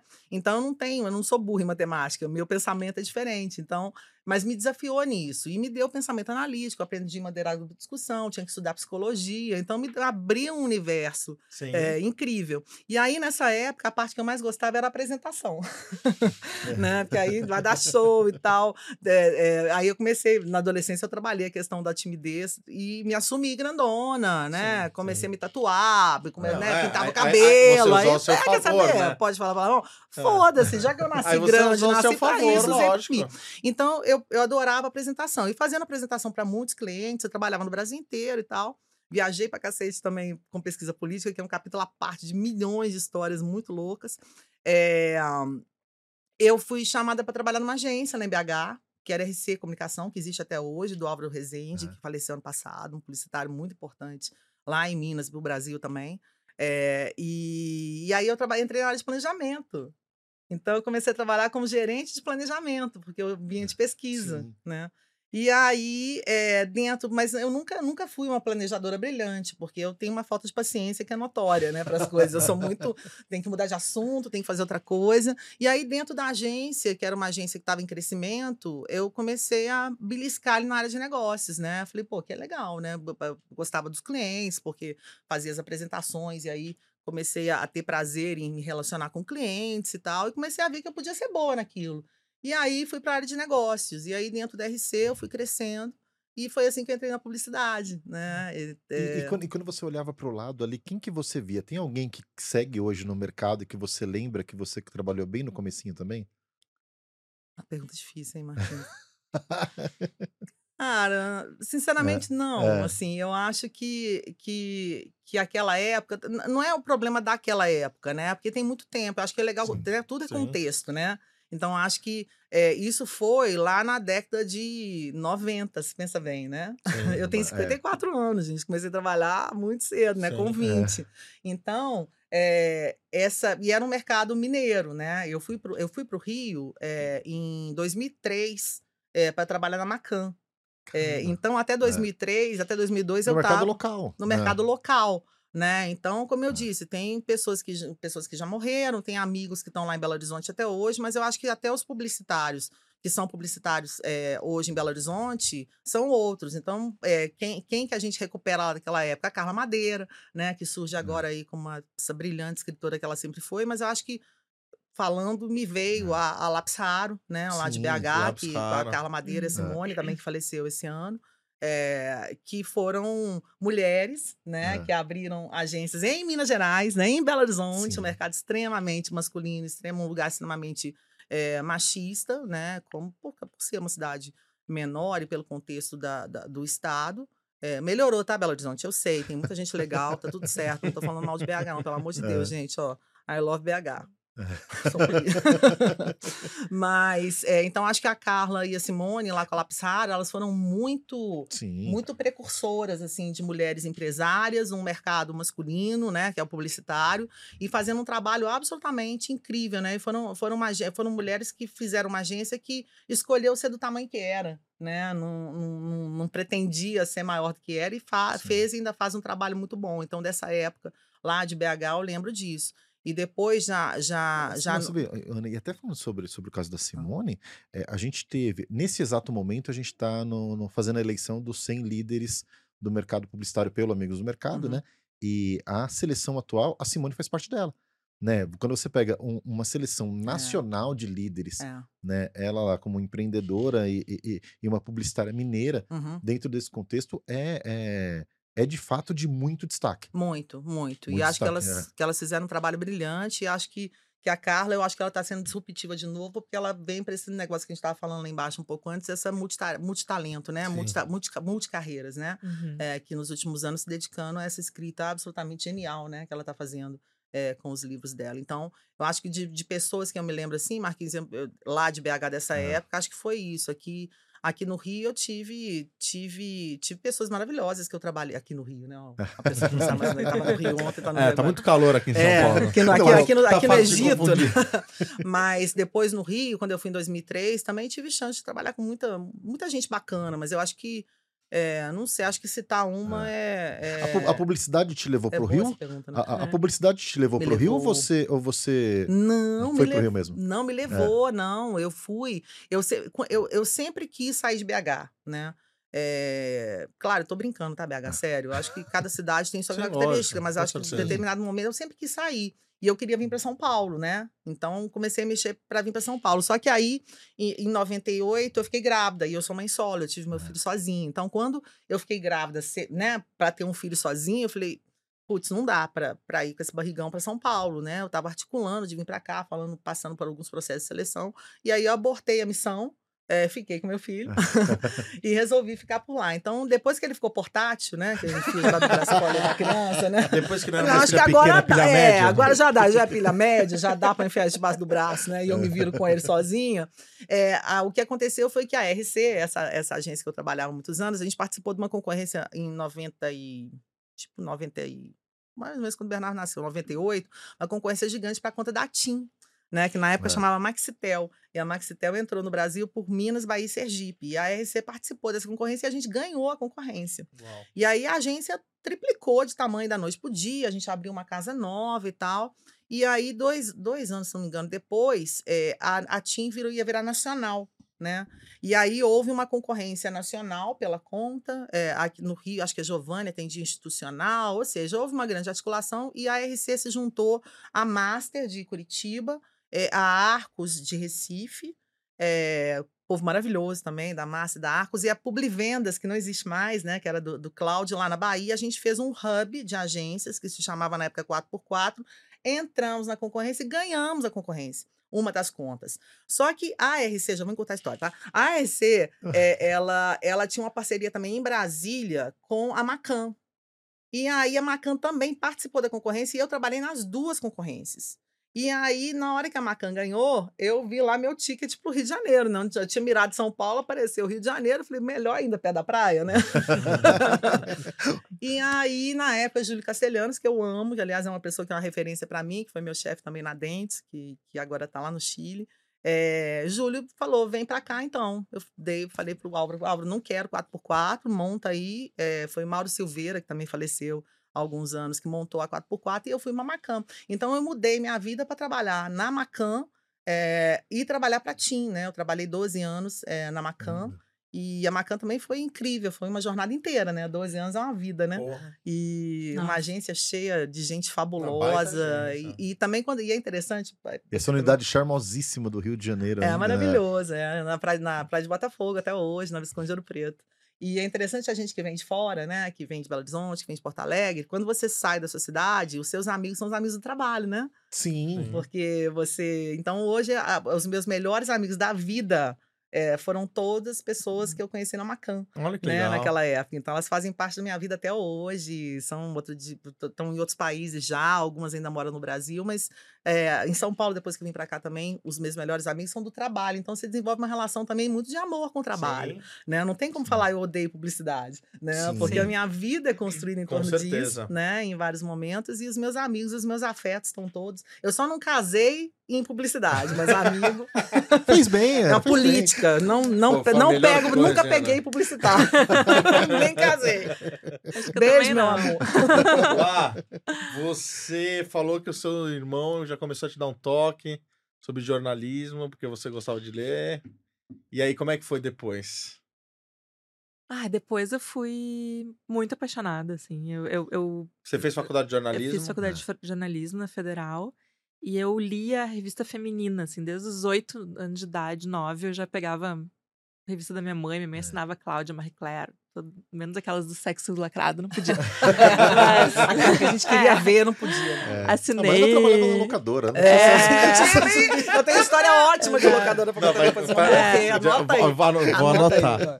Capricho, assinei muito nova, assim, não antes do que deveria. mas eu amava até hoje, a gente tava falando aqui de revista, né? Até hoje. Então eu tive- tinha esse sonho de trabalhar numa revista feminina. E eu lembro de uma das primeiras aulas da, da faculdade que a professora perguntou, e todo mundo queria ser ou apresentador de TV ou repórter É, de é, política. Não, e abriu bombando nessa época, É, imagina. E eu queria É. ser, falei, editora de comportamento, revista feminina. Nunca trabalhei numa revista feminina. Agora estou mais ou menos criando a minha, né? Mas eu, eu fui na faculdade, bom, federal, então tinha muita greve. E eu e os meus colegas, que são os meus maiores amigos da vida até hoje, a gente ficava fazendo projeto avulso, assim, de vamos fazer um fanzine, daí se juntava, Uhum. fazia, Fanzine. passava no mimeógrafo, mandava imprimir. ah, greve, a gente fez uma ocupação da rádio da universidade, porque a rádio da universidade parava, né, na greve, e nos deixaram apresentar um programa, então a gente apresentou um programa diário sobre a greve, depois a gente fez jornal, então essa, essa coisa do, do, do projeto experimental, assim, não tinha ainda também rede social, né? Não tinha. O jornalismo online era uma coisa muito nova. E o meu primeiro ah, trabalho contratado depois do estágio foi no Portal Terra, Ai, que era. Tava começando a montar uma redação. Uhum. O jornalismo online ainda era muito aquela coisa do copy-paste, né? E a gente começou ali, começou, começou algumas inovações. E era muito esquisito, assim, porque todos os meus amigos estavam em redações, que era o jornalismo sério, né? É, E hoje quase todo mundo tá É. no online. e... O jogo virou, não O é? jogo virou. Ah, E como tava começando, foi um crescimento muito rápido, assim. Então, eu entrei em 2001, fiquei até 2007 no Terra. No meio disso, fiz o curso Abril de Jornalismo, que era o meu sonho. Era uma seleção nacional super disputada. E consegui entrar, fiz o curso. Mas aí tava... A editora tava numa das primeiras grandes crises da Abril. Sim. E eles sempre no curso Abril contratavam quase todo mundo. Aquele Uhum. ano eles avisaram que não iam contratar ninguém. Então eu já Foi tava bem na minha vez. Bem na minha abriu. e eu já tava contratada, editora executiva no Terra, É. umas coisas loucas, assim, com 24, 5 anos. E então voltei pra Porto Alegre, não fiquei. Muitas das pessoas que ficaram naquele meu curso abril ah, acabaram pegando frila e, tarana, e cresceram na abril. Bárbara Soalheiro, do Mesa, foi minha colega de Uhum. curso abril, o Sérgio Guerkman, marido dela, que era do Infamani, Renata Steffen, um monte de gente muito premiada, assim. Então, acabei voltando, porque eu também tava com essa. Também tava namorando, É. né? Aquela coisa não, não. E tava numa ascensão muito rápida no Terra, assim. Então. o Terra era. O cara era. É Eu lembro- do, do, da do Rafael Davini lá, né? Pegou a época do Rafael? Não. Não, conheceu? acho que foi É, antes, não foi? Não lembro. Foi de É. 2001 a 2007 que eu fiquei. O, pô, Terra era referência. Referência, De notícia. Total, É. Sim. total. Meu, colava as tretas, tipo, É, meu. ah, e toda a produção de notícia. Pô, 11 de Fora o planeta setembro. É. É. Entra no Terra. É, fora. é. É. Fora o planeta Terra. que E toda a produção de notícias era em Porto Alegre. A, nacional. Então eu, Cara, eu era. legal, eu não sabia disso. É, porque o- Terra surgiu também do, a partir do ZAS, que era uma empresa Sim. de Porto Nossa, é Alegre. mesmo, É, Zá. E aí tinha, tinha redação aqui em São Paulo, enorme, para esporte, com- diversão, ah, comportamento e tal. Uhum. E notícias, hard news, ah, política geral, ciência, in- internacional, era Porto Alegre. E nessa época, então todo mundo crescendo muito rápido, acabei Aham. Editora executiva quando a gente estava montando uma rede de correspondentes pelo Brasil. Olha que legal. E aí era eu e o Leandro Demori, que depois foi um dos líderes da Vaza Jato no Intercept, né? Que era Caramba, super é. massa. A gente pegava o telefone e, ligava para as rádios do Acre. Pode me indicar um É. repórter? era, era meio. era, louco, era digital, mas ainda era uma coisa meio É. na unha, assim.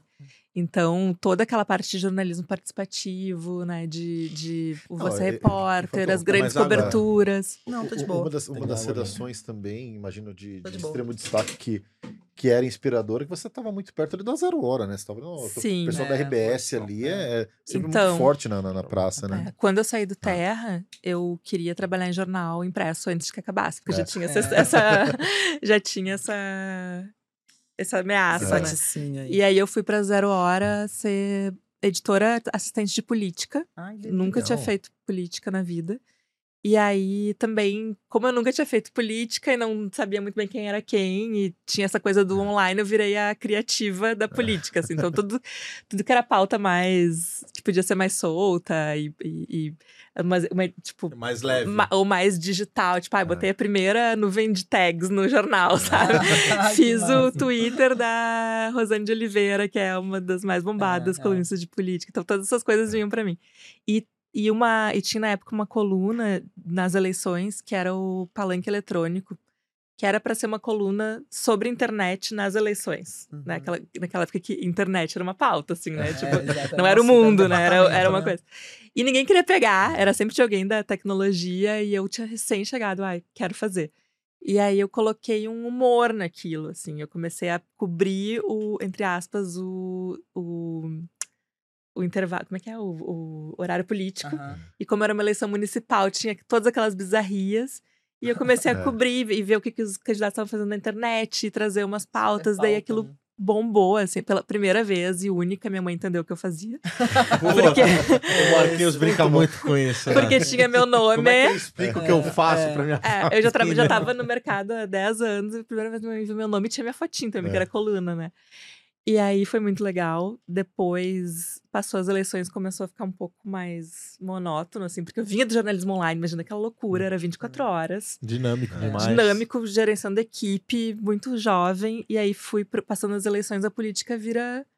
Tá, tu tem uma É. página pra fazer É. no dia, né? O que que vem? E eu comecei a ficar Aquele- meio aquele- É, dá ciricutico, né? Você fala, pô, É, tentei me movimentar lá dentro, não rolou. E aí surgiu o convite da W3 House, que é uma agência. olha, Ai, tô bem. doida É. com essa parte. Que é uma agência. Como é que essa garota é. virou diretora de criação bem. da É. W3 House maravilhosa? Então, a- a- o Thiago era dessa, dessa galera também da minha faculdade, Thiago, fundador, CEO, né?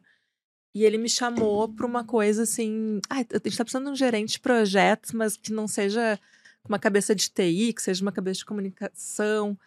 E não quer vir pra cá. E aí eu lembro Já assim. doutora Arnaldo, não? Ela não, ela Arnaldo. tava recém abrindo em São Paulo. Tá, Isso eu tava em Porto Alegre ainda. tá. E a W3 nasceu em Porto Alegre. O, o- o ela era muito maior em Porto Alegre na época, agora é muito maior em São Paulo. E ele me chamou para essa posição de gerente de projetos, que eu que a gente nem sabia o É, que, que que era, era assim, né? GP, né? Tipo, não É. tinha tão, tão não tinha né, tanta gente assim estudando, enfim. É. E aí eu, das- da- de humanas, fui É. fazer as planilhas. e aí meu marido fala que a gente se conheceu nessa época. Ele fala que eu falava pra ele que eu não gostava das planilhas vermelhas, que todas tinham que ser azul. Até hoje ele me fala, assim. E aí comecei. Eu era a única do- com esse background de comunicação entre a gerente Uhum. entre a gerente de projeto. E foi numa época que começaram a surgir os projetos editoriais da, Quando na, você na começa a descobrir o que você faz, você complica tudo, né? Né? Então, e aí eu tava já. E, e era, e era. A época da W3 era, tipo, fazia muito site, muito aplicativo. Então o trabalho era gerenciar desde o criativo É. até o programador. É, então eu tudo, sabia né? HT, o Cadê? que, que era HTML, o que, que era. né, toda aquela cadeia, assim, que era muito legal também, porque era todo mundo dedicado ao núcleo. Nessa época eu era chocolate, porque os meus clientes eram Sonho de Valsa, Lacta, Toblerone, Ai, delícia. Bis, eu era chocolate. E, e aí começaram a surgir alguns briefings, assim, ah, uh, Lacta que é um blog, uh, Sonho de Valsa que é um Twitter. Ah. Começou, era, isso era 2009, 2010. E esses projetos começaram a vir para mim, porque era porque eu vinha do jornalismo. Aham. E nisso, em 2010, o volume começou a crescer, porque eu comecei a pegar dos outros clientes, porque Hum. começou a bombar. E aí eu E- propus. E é muito louco. né? E o Twitter foi a primeira rede social que bombou, É. né? E, e que as marcas começaram a se envolver. Eu lembro muito. Eu, eu, eu, nesse período, eu tava entrando no Globo e eu era o chato do Twitter. Eu vi o Twitter praticamente da equipe inteira. Aham. Porque ele falou, ah, mas você não vai. Eu falei assim, vai, vai, Vai. vai, E deu. É. Eu era o Zé Multinha do Detran, eu ficava respondendo Twitter dirigindo, cara. Que E eu horror. ficava puta, meu. eu ficava- eu- às vezes eu tretava no. Twitter. É. Não, o Twitter era o celeiro de treta, né? É, ainda Até é, hoje, né? Tá e o pior, celeiro né? de treta você tinha os caracteres reduzidos que você tinha que colocar, e às vezes você ficava mal entendido o que você queria falar, e É. aí fomentava mais. Aí quando eu olhava, o cara. Nossa. Daí era uma época muito experimental, assim, né? Não É. tinha. Então, Isso foi quando lá? 2010. E a gente começou a virar referência e eu propus para os sócios, né? Eu chamo de os guris até hoje, É. os sócios na época, né? Agora já saíram. ah, criar uma unidade de negócio, vamos criar uma área de conteúdo. Uhum. E, e eles, ah, porque não redes sociais? Eu, não, porque conteúdo é conteúdo, É, vai ter sempre. Pô, vai ter, 2010 vai- você falou isso? é, conteúdo é, é o. É, Visionário, né? É, é, rede Quem social sabe, vai sabe. passar, vai É. ter outras coisas, vai ter outras plataformas, né? Mas essa visão editorial dentro da publicidade era uma coisa muito nova, assim. E aí, e aí estourou, assim, daí, putz, triplicou, foi uma coisa gigante, a gente começou a ganhar muita coisa, ganhamos boticário, olha, eu falando no, É. no coleti- no- na primeira pessoa ainda, né, já sei. Mas essa, esse foi como eu fui parar na publicidade. Que Muito beleza. legal. É. Lu, seguinte, ó, ouvi falar de Team, ouvi falar de W3 House, é, é, Empresa de me- tecnologia. empresa de tecnologia e tal. Isso me lembra o quê? Me Logan. lembra a Logan, Ó. meus amigos. Coloca a Logan na tela, que o Luciano tem um, um recado da Logan aqui, meu. Se tem uma empresa que eu falo com brilho nos olhos, Ana, Ó. é da Logan. É, por É. quê? Conta. Primeiro que a Logan era uma empresa que quando eu comecei no mercado, porque eu fiquei um tempo fora do mercado, dando Ah. consultoria, e quando eu voltei pro mercado, para uma empresa de tecnologia, a minha referência era a Logan. Ó, E hoje eu sou o head da PMP, que é uma das unidades de negócio da Logan. olha aí. E eu tenho muito prazer de falar que a Logan, durante 2023, é patrocinadora master, mantenedora do Amigos do Mercado. Olha aí. Então, não só aqui no Papo de Amigos, como em outros produtos do Amigos do Mercado, em outros projetos, vocês vão ver a chancela da Logan aí fomentando o projeto Amigos do Mercado. E falando rapidamente da Logan aqui, o nosso merchan, a Logan é composta de três unidades de negócio. Primeira unidade composta ali pela aquele símbolo laranja ali, que são os Hum. dados, é a empresa Super Small Data, que é o nosso Data Lake, onde tem 395 milhões de IDs únicos na nossa base, e no Brasil 167 milhões. Isso dá mais ou menos 74% de cobertura do Brasil, de acordo com o IBGE de pessoas que têm mobile. Então, a Super Small Data, ela tem tecnologia de dados e ela fomenta as outras duas empresas, que tem a verdinha ali, que é a Loganets, que é uma empresa que já tem há muito tempo, veio aí ah, se especializando e inovando sempre, tanto em tecnologia como em produtos também. A Logan Ads hoje é conhecida como Journey Marketing, Media Multichannel e Audit Digital. O que é o Journey Marketing? É você acompanhar e impactar as pessoas em diversos momentos da sua jornada. Já falei aqui, a Double Verify, tive num, num evento deles, eles falaram que por dia a pessoa é impactada mais de duas mil vezes por publicidade. Então, se você fizer um único meio, uma única tela, você vai acabar sendo atropelado pela jornada que as marcas participam. Então, a gente consegue fazer um impacto no mobile, um reimpacto no Connect TV, impactar um push notification dentro de games, também as pessoas que foram reimpactadas por esse Connect TV e ainda acompanhar o track para saber quantas pessoas estiveram nos pontos físicos de algum cliente, enfim. E multicanalidade é o nosso tema hoje, quando a gente fala de Logan Ads, né? Saiu já, tudo é mídia mobile. Então a gente está falando de DDOH, não é DOH, porque se a gente está falando de Digital Out of Home, a gente tem que falar de dados, data-driven. Então a gente denomina como DDOH, que é comprar é, é, espaços publicitários em out of home de acordo com segmentação de perfil de público, não como faces. Então a gente consegue fazer isso através da Logan Ads também. E a última empresa é a PMP, que é a empresa mais nova, tem há três anos, que ela surgiu para fazer duas frentes. Primeira, a mídia programática, deals programáticos em vários formatos, principalmente em vários formatos de vídeo, e também mídias em games, né? De acordo com a pesquisa Games Brasil, 74% da população tem um game instalado no mobile. E a gente tem vários formatos que a gente consegue impactar essas pessoas. Então, é Casa de Ferreira, tem que ser de ferro. Falo da Lunga com brilho no olho, porque é uma empresa de tecnologia, é uma das empresas que mais inova. Então, se você precisar de fazer algum plano legal com inovações, aliás, Marquinhos, comentando aqui, você esteve presente, você não vai me deixar mentir. Estivemos no Brand 100 junto. E qual foi a empresa que ganhou sobre inovação? Logan. Verdade. Mais um prêmio operação. sobre inovação. Então, assim, quer inovar, fazer coisa diferente, multicanalidade, journey marketing, enfim. Acompanhe a gente nas redes sociais, tem o QR Code, saiba mais da Logan, que a gente tem um negócio muito legal para vocês. Não esqueça, E Logan. a, e a Silmara é gente boa pra caramba. Chesco, Silmara, Fabinho, Milene, Nicolas, Aninha. Luana do marketing, Pops. Então, é, o time da Logan é sensacional. Nossa, Muito bom, viu? Você viu? Não, Logan, Logan é animal, meu. Arrasou, arrasou você. Logan, ó. e eu vou falar do, do- do- do. It's About Humans. Ó. Ainda bem hein? os Logan. É sobre os humanos, entendemos bem. Jornadas. Muito Muito bem. bom. E aí, né, vo- voltando lá ao nosso Vamos. momento da, da, da, da, da Macan Hill. Isso. Ainda antes de W Macan, né? Macan Hill. O, o, dali, Ana, qual que é o próximo passo que você dá depois do, do, de Tim e Macan? Então, menina, eu fiquei lá na É. Macan, é, e aí fui crescendo lá dentro, né? Fui, a, a conta da Tinha virou a maior conta da, da agência no Brasil, maior conta na, na região. é, e aí peguei outras contas também, comecei a trabalhar para outros grandes clientes lá e tava lá trabalhando, né? Aí eu veio. E, e é interessante porque quando você trabalha, trabalhar com telecom nessa época, eu entrei em 2003 e saí em 2010, mais ou menos. É, quem trabalhou com telecom é, sentou no cavalo que saiu na frente, né? Sim, Porque sim. a gente, Tô pensa bem, eu comecei a É. trabalhar com telecom lá em Belo Horizonte, em 98, quando tava, tinha acabado de abrir a banda B, né? Então tava começando a telefonia. Nossa, é, banda de- B. é, a banda B, da- do, do analógico É, pro digital. Sim. Meu primeiro telefone celular era um CP30 da Gradiente, gente, que era tamanho maior do que qualquer telefone Não, o fixo meu era um contra-ataque da É, BCP. é, não, o Trapac eu tive todos, né? Eu tive coleção de celular. Se quiser falar de modelo de celular, aqui eu sei nome, Nokia 6600, sei todos. E eu andava com ele na bolsa, assim, pra falar no telefone. Ninguém tinha celular. Eu ficava assim, telefone desse tamanho, tijolão. Depois veio todos, né? Os startup, sim. todos que vieram. Bom, então, é, então, tô contando isso porque foi uma, foi uma, foi uma sorte, porque quando você trabalha em comunicação com um cliente de telecom, a gente veio acompanhando a evolução da sociedade, né? Então veio internet, lembra que a internet foi em 95, né, né, gente? 95, Uhum. 96. Aí em 98 veio a telefonia digital. E aí começou essa evolução, que é a evolução do ser humano, que é de internet, internet móvel, mobilidade, falar em qualquer lugar, né? Que chegou onde a gente está. Então, é, esse período, esses, esses 10 anos, foram 10 anos muito intensos, porque muita coisa aconteceu. Só que no final desses 10 anos, como é a tendência de toda a tecnologia todo avanço de sociedade, de comportamento, o trem foi ficando enjoado, foi ficando chato, né? Começou a ficar mais da mesma coisa.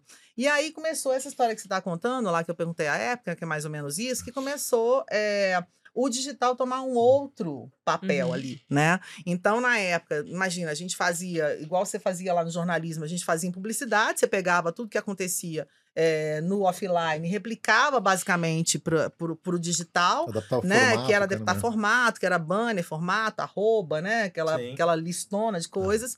E aquilo ali foi ficando muito, muito. Eu senti que estava na hora é, de fazer outra coisa. Eu queria fazer outra coisa. Só que eu não queria publicidade. Falei, não, não quero mais propaganda. É, eu quero. Aí eu sou pisciana, né? Então eu, eu sempre atribuo ao meu piscianismo isso, mas eu acho que é uma característica mesmo. Eu fico querendo é, fazer gente feliz, né? Assim, eu não gosto do, do mercado de não fazer gente feliz. Aí a Macan tinha, o grupo Macan tinha a Momento, né? Que era uma empresa de ativação. Eu falei, cara, eu quero fazer evento. Evento é o lugar que você vai fazer pessoas felizes. E aí, na época, o Marcos Lacerda, o Mala, era o presidente do momento, ele falou, falei, cara, Mala, e meu chefe, que, que não tá mais aqui, ele não tá mais aqui no Brasil, não morreu, não. o Luca Tá, entre nós. Falou, cara, me muda, eu quero, eu quero ou ir para fora do Brasil, ou eu quero ir para o momento. E a gente ficou trabalhando aqui, e o Mala falou, então pronto, vem para o momento, vamos abrir a momento. Isso foi um momento pré-olímpico é, no Rio. Vamos tentar, vamos abrir a momento no Rio de Janeiro para preparar é, para a gente poder trabalhar nas Olimpíadas. Deu muito errado. Porque nós precisamos falar das coisas que deram errado. A gente vai falar lá embaixo. É uma Exatamente. falácia que a carreira é uma coisa Isso aqui é. apre- Estamos aqui para aprender. Dá né? errado, minha gente. É. Pessoal, Lógico. dá muito errado. O trem deu muito errado. Porque, primeiro, não era um negócio de fazer ninguém feliz, não. Era uma, um Treta. moedor de carne, ainda mais uma multinacional. Não é culpa da momento, nem, É. nem de ninguém. É, é O negócio. É o negócio. E a gente tinha um, um sonho de trabalhar na Olimpíada. As cartas estavam todas marcadas. A gente sabe, não vamos falar desse momento triste, né? Que é feliz, mas Sim. é triste. Então o negócio deu muito errado. E depois de um ano, eu falei, não tá dando certo, mas eu não queria mais voltar para publicidade. Falei, vou dar um tempo. Eu tinha 42 anos, mais ou menos, dei um tempo da minha vida. Falei, agora eu quero continuar trabalhando com isso. Então tem uma amiga minha lá de Belo Horizonte, Márcia Ribeiro, que é dona da Nod Rosa, que é uma das produtoras Hum, mais sim. importantes aí do, do mercado. E eu falei, vou ficar sócia da Márcia. Liguei para a Márcia, Márcia, eu vou te ajudar. E aí a gente ganhou a conta do Clube Med, que eu, que eu tinha feito na, na, na momento. E aí, é, com a conta do Clube Med, eu comecei a tentar abrir a Nod Rosa é, no Rio de Janeiro. E a gente começou a trabalhar, fez vários eventos, comecei a trabalhar com Márcia, abrir o mercado, fazer show, né, que era a parte mais legal. E aí no show eu me encontrei, falei, ah, cara, show é lugar de fazer pessoa feliz. E eu também trabalhei na parte criativa, né, que é uma coisa que era uma característica minha que eu nunca usei, porque eu fui para a parte de É. business e eu comecei a desenhar os eventos e realmente a gente fez um monte de coisa bacana. Só que aí no meio do caminho, vou falar bem rapidinho para dar tempo de falar tudo, é, apareceu um show dos Rolling Stones. E aí a Márcia, que é beijo, Márcia Ribeiro, é, que é uma mulherona danada, conseguiu um investidor e ela foi lá e comprou o show dos Rolling Stones. E aí eu falei, cara, vou fazer o show dos Rolling Stones, né? Eu só pensava nisso, vamos vender o show, vamos vender o show, começa a vender e no meio do caminho, não lembro que ano que foi isso mais ou menos, mas aí o trem virou, teve uma crise, não, não lembro mais qual crise que foi, das milhares que a gente passou por ela, o dólar dobrou de tamanho, o investidor tirou o dinheiro, e aí a gente Já era. deu tudo errado de Nossa. novo. Falei, cara, o que, que eu vou fazer, né? Deu tudo errado de novo, vou pensar o que eu quero fazer e comecei a voltar. Falei, bom, tem que voltar pro mercado. O dinheiro acabou, vendi o carro para pagar a escola do Bernardo. Faz parte. Os boletos continuaram Faz chegando, parte, faz parei, vendi meus óculos, vendi minha coleção de óculos, vendi um sapato Vendeu pra não fazer mais. Arezzo. né? Nem da Arezzo, mas já eram uns bem melhores, filho. Ali o negócio foi só aumentando. né? Porque sapato de dois mil ali, eu tinha um nos guarda-roupa. Eu fui bem, eu tava bem rica antes. Bom, andando mais rápido, e aí eh, eu falei, vou voltar pro mercado. Aí nessa época, eh, foi essa época mais ou menos 2010, 2011, eh, o, o Abel, lembra do Abel Reis, Sim, né? sim. Abel eh, tinha acabado de vender, se não me engano, posso estar falando alguma bobagem na linha do tempo, mas tinha acabado de, de transformar a agência Clique em Isobar e ele com, com o Paulo, Pedro, Paulo Cabral, Pedro Ah. Cabral tinha um grupo de investimento chamado Evolution, um fundo de investimento. E aí eles eh, pegaram a Amplify, sim. né, que ainda era uma É. agência que tinha Mitsubishi lá, no, lá em São Paulo, com a iProspect, que estava chegando no Brasil via grupo, que ainda não era Dentsu, eh, e a gente, eh, pa- eu ajudei eles numa concorrência para a L'Oréal, que era uma agência, era montar uma agência do zero, tinha que achar o lugar, tinha que fazer tudo. Foi uma super aventura, foi um dos melhores momentos da minha vida também. Eh, em que a gente tinha que. Eu ajudei eles na concorrência, a gente ganhou a concorrência. Eu fui abrir uma agência que ia trabalhar para 12, as 12 marcas de DPGP, que é a divisão de produtos de grande público para L'Oréal, só uma agência exclusiva para cuidar de redes sociais. E, e aí foi uma aventura incrível, porque no dia que eles me chamaram, eu falei, gente, não sei fazer isso não, uai. Ninguém sabia. Então, Ninguém sabe até hoje. É, ninguém sabia. E, e lembrando lá da pesquisa, na pesquisa eu lembro da minha chefe na época, Ludmilla, que falava assim, quando eu era bem menina pequena lá de Barbacena, lá de, lá de Guatama, de Belo Horizonte, apresentando as primeiras pesquisas, ela falou assim, cara, não tenha medo, porque quem sabe é você, os outros não sabem. Isso foi uma coisa que foi muito importante na minha carreira inteira, e foi exatamente isso que aconteceu. Eu falei, cara, ninguém sabe. não vai encontrar o né? guru na sua frente. Então, Não, e outra coisa, É. ninguém tá lá pra te julgar. né? E, e tudo, tudo que você fizer é experimentação. E aí eu me joguei nessa aventura. A gente montou uma agência maravilhosa. Um beijo enorme pra galera da Amplify, gente maravilhosa. E muito experimental. É, e a agência era incrível, que era do lado da L'Oréal, que ainda era na São Bento, lá no Rio, não é no prédio bonito lá do, do, do Cais ainda não, mas é uma agência toda de experiência, sabe? Então tinha, eles mandavam os produtos para lá, os treinamentos eram feitos lá, e a gente começou na época que tinha aba no Facebook, Nossa. era, era uma delícia, Era uma delícia. enlouquecedor, A gente, tinha... a é. gente, né, a gente, tudo que podia infringir regras, a gente Podia! infringia. Então, ca- cara, É, até, tá aí o. Facebook ficava atrás da gente, É. até, até eles conseguirem faz- eh, transformar o que a gente fazia em anúncio. É Daí isso, podia é fazer. Isso, é isso. Então, era maravilhoso. Primeiro, imagina eu, né, gente? Eu sou. Eu, eu amo tudo. O que tem de produto aqui na minha cara, vocês não têm noção, né? Eu sei tudo de cor, eu dou aula de, de produto, marca e tal, de beleza. E aí era uma delícia, foi uma aventura. Aventura maravilhosa que durou um ano, porque é, aí começou umas tretas de sócio lá que eu não estava mais afim de fazer, mas eu falei, cara, agora eu posso tudo, se eu conseguir fazer isso aqui. É. E o negócio, pra você ter uma ideia, em seis meses a gente já tinha mais marca dentro da L'Oréal. Até hoje tem vários amigos lá na L'Oréal. Beijo, Elisa Vidal, que eu amo, mas Flaviane, um monte de é. gente maravilhosa, uma galera com apetite, sabe, de fazer coisa louca. Então a gente fazia Instagram, fazia eh, Facebook, era o máximo que tinha. E eu, aí eu aprendi a trabalhar com, com os caras que trouxeram uma outra visão de criação muito louca. Tinha o Pedrinho Fonseca, que era o diretor de criação, o uhum. Fred, Siqueira, que os caras, a gente produzia tipo quatro campanhas da noite pro dia, assim, porque era tudo muito rápido. Aí eu me apaixonei por essa área digital. Falei, cara, é isso que eu quero fazer, eu não quero mais publicidade tradicional. E aí, depois que eu saí dessa operação, passou uns meses, o Abel me chamou de novo, uma outra treta. Eu gosto do. Eu falo que eu sou desemboladora de correntinha. Me dá uma correntinha que eu fico ali, horas, ó. E aí, logo depois, Marquinhos, ele me chamou para montar a operação da GM. Na, na época era Dentsu Ages Network, né? Era Dan. Sim, sim. É, essa operação estava dentro da NBS, tinha acabado de ser comprada pelo grupo Dentsu. E, e, era um trem muito maluco também, que o povo estava lá pelejando meses para montar e ninguém conseguia montar. Que era uma operação totalmente digital também, é, que envolvia é, websites, e-commerce, é, toda a parte de mídia digital, é, numa época pré-algoritmo de Google, que aí foi aí, ô Lu, que eu conheci a parte toda de, de arquitetura foi de. Foi aí que eu te conheci. Foi. Também.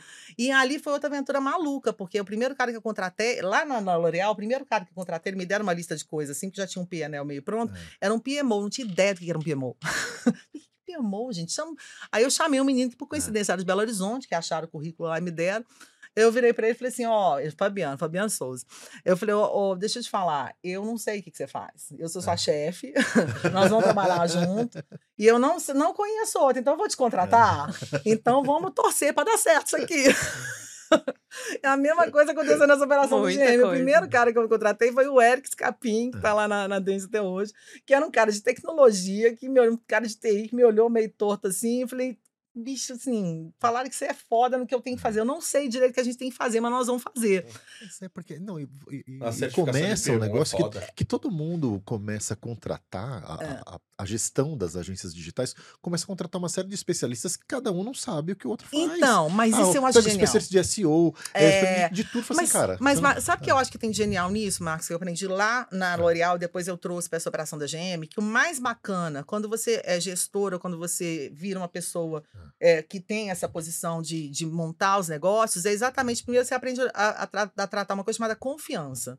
Você tem que desenvolver uma relação de confiança com a pessoa, porque você vai contratar uma pessoa que é muito melhor do que você. Sim. Todas as pessoas com quem eu trabalhei nos últimos tranquilamente, sei lá, 15 anos ou 10 anos da minha vida, são pessoas que sabem muito mais do que qualquer coisa que eu saiba. isso é uma delícia. É maravilhoso isso, porque inverte essa lógica que a gente conversa tanto. É outra coisa, de especialistas que também. É isso. É, é aquele, é, a gente fala muito da síndrome do pato, né? O pato é um animal que ele faz de tudo e não faz nada direito. Ele nada, só que ele nada chacoalhando. Ele voa, só que ele voa abaixo. Né? É. E ele anda e anda torto. É. Anda, ele anda capengando. Então, assim, ele faz de tudo, mas ele não é especialista é, em nada. É. Se precisar sair correndo pra fugir de um bicho, ele não consegue. É. Se precisar nadar pra, nadar, pra sair de jacaré, também não mas consegue. Mas eu também não acho que eu sou pato, Enfim, não. Peraí. Não, não, não, não, não, de pato? Não, o que eu tô falando assim, é, dos, é, é da fase... Você rolou briga aqui? Tacar essa garrafa. Ana, ah, é o lance dos especialistas. É. Assim. E quando a gente vem dessa fase de digital, dessa fase de, de especializações. Pô, você falou de PMO. Eu tive a primeira vez que eu tive um contato com o um livro que era do PMI, que era é, Project Manager Institute. Cara, você começa a ver a lista de sequências, de steps é. de um é. projeto, você fala assim, mano. Tipo, Sim. a galera pensa assim, vai fazer churrasco, talvez se chover. Tá todo mundo pensando na banda. Aí chega um cara que é o gerente de projeto e fala assim, peraí, se chover, o que a gente vai fazer? Mas isso aprendi lá no evento, tá vendo? É, saca? Então, assim, é, esse é muito louco, é. né? Mas, mas eu acho e a que é gente aprende muito com essa mas, galera. E é uma característica, eu acho que é desse tempo, né, que a gente tem conversado, assim. É, a, gente, a gente tem que entender que competência passa por outros caminhos, né? Exatamente. Você ser competente para montar uma operação é exatamente você ter, claro, um, uma, uma visão e um feeling bom na hora de contratar as pessoas, na hora de desligá-las, na hora de como, como você vai contratar. É, mas porque você vai, vai, vai ter que trabalhar com gente que sabe coisas que você não sabe. E como é que essas pessoas vão te respeitar, né? Sim. Qual vai ser o valor que você vai dar para elas, né? O valor Sim. de exatamente manter as coisas acontecendo e de criar o espaço para elas trabalharem num lugar que é legal, que elas construam uma coisa que faz sentido para elas e para muita gente, né? Então, nos últimos anos foi isso, assim, de entrar no mercado mais de tecnologia, do, do e-commerce, É, e eu acho que eu já respondi tudo que você me perguntou. Não, não, né? e, não, e, aí, de repente, quando você acha que a coisa está mais sob seu controle, você está contratando de PO, você está contratando cara de É, gente, GP, não acaba nunca Daí mais. chegou o cara do direito, falou É. assim, até você aqui, camarada. Não Sobrou pra todo mundo, Sobrou né? até pro cara do direito, meu. Mas eu acho que isso é importante, porque é, é é uma conversa importante, porque a gente tem que repensar a maneira como a gente contrata, como as empresas contratam, né? É, o que, que- o que, que você está procurando naquela pessoa, que especialista você precisa. Como é que esse especialista trabalha? Vamos falar da crise dos BIs que aconteceu durante a pandemia, né? Da crise de especialistas em BI, em mídia programática, da galera. Sim. Chegou, aconteceu, que os caras não estão afim de trabalhar do jeito que a gente E o quer que eles assunto chegou atropelado, era tudo, ninguém sabia como funcionava. E, e o negócio tinha que, tinha que rodar. E, Não, e hoje, por exemplo, a maioria das empresas, não acho que está errado, mas, né, mas contrata gente que tem nível superior, senão você não pode contratar. Não tem, mas esses caras não estão fazendo para o Sim, superior, é. né? Os caras fazem, investem, com, olha aí, Salesforce, né? Sim. Os caras são especialistas, tem empresas que são especialistas em colocação desse tipo de profissional, nenhum deles sentou num banco de faculdade. Exatamente. Né? Mas eles são muito especialistas. Subverte o conceito de senioridade, né? Quem é sênior? Meu filho que é gamer ou eu? A gente já falou sobre isso, né? Sim, Quem é mais exatamente. sênior, né? É, Meu eu- filho que é Sim. gamer ou eu que não jogo, né? E o, e o cara de UX, ele vai fazer faculdade do quê? De que que ele vai fazer? Fala aí, UX, né? O que, que ele fez? Ah, fui, fiz faculdade de Muito jornalismo. bom, é. A gente já fez isso, né? Vai para jornalismo É. e faz outra coisa, né? Então, acho que. é, Você me perguntou como é que eu entrei em publicidade, foi assim.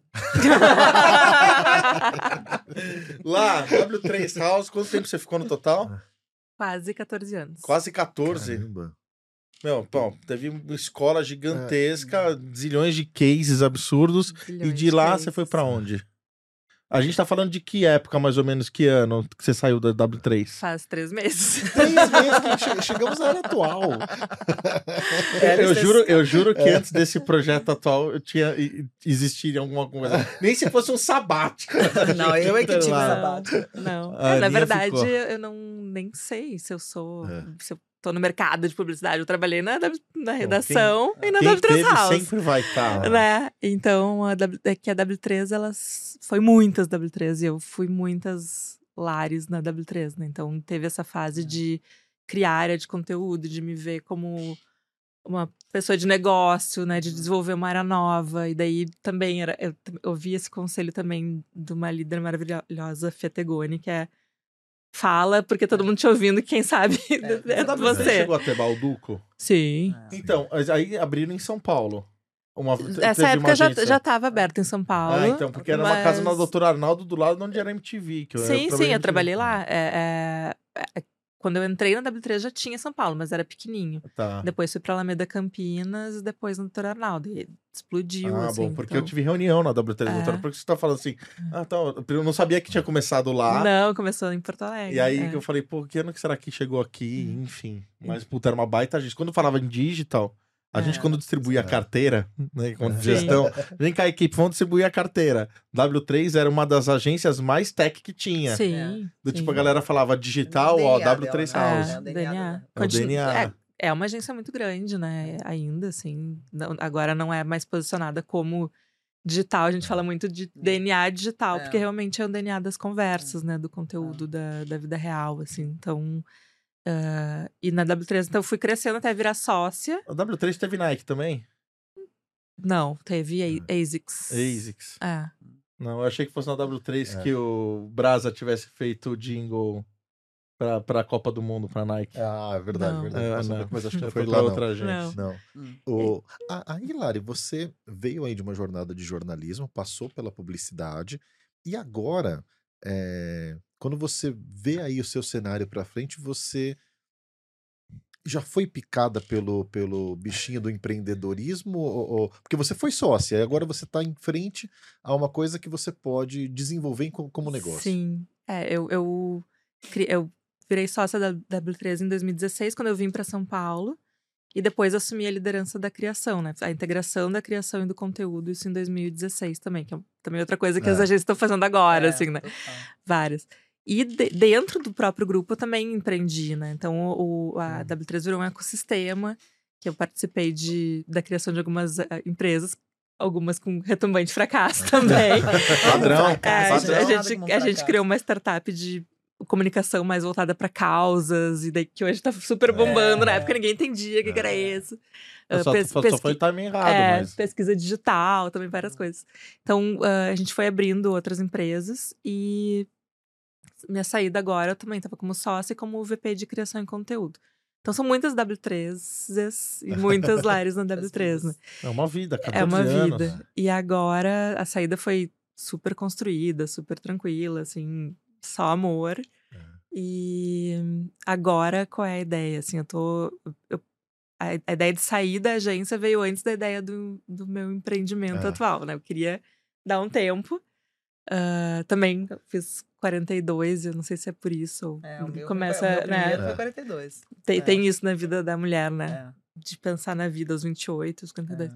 42 tem um, um- um número específico? Tem, é? tem uma coisa dos setênios, É. tem uma Cara, coisa não sei. assim. Eu sei é. que a Tem Ivana fez múltiplos, 42 anos e ela falou Hum. que esse ano é o ano da maratona, que inclusive é domingo que vem na Argentina, É. vai correr 42 quilômetros. Ah, são, tem, tem, uma, que que- tem umas questões É. de, É. ah, de tudo, de, de, de corpo, né? De, de tempo. O timing da mulher é diferente do timing do homem, né? A nossa cabeça vai É. numa outra.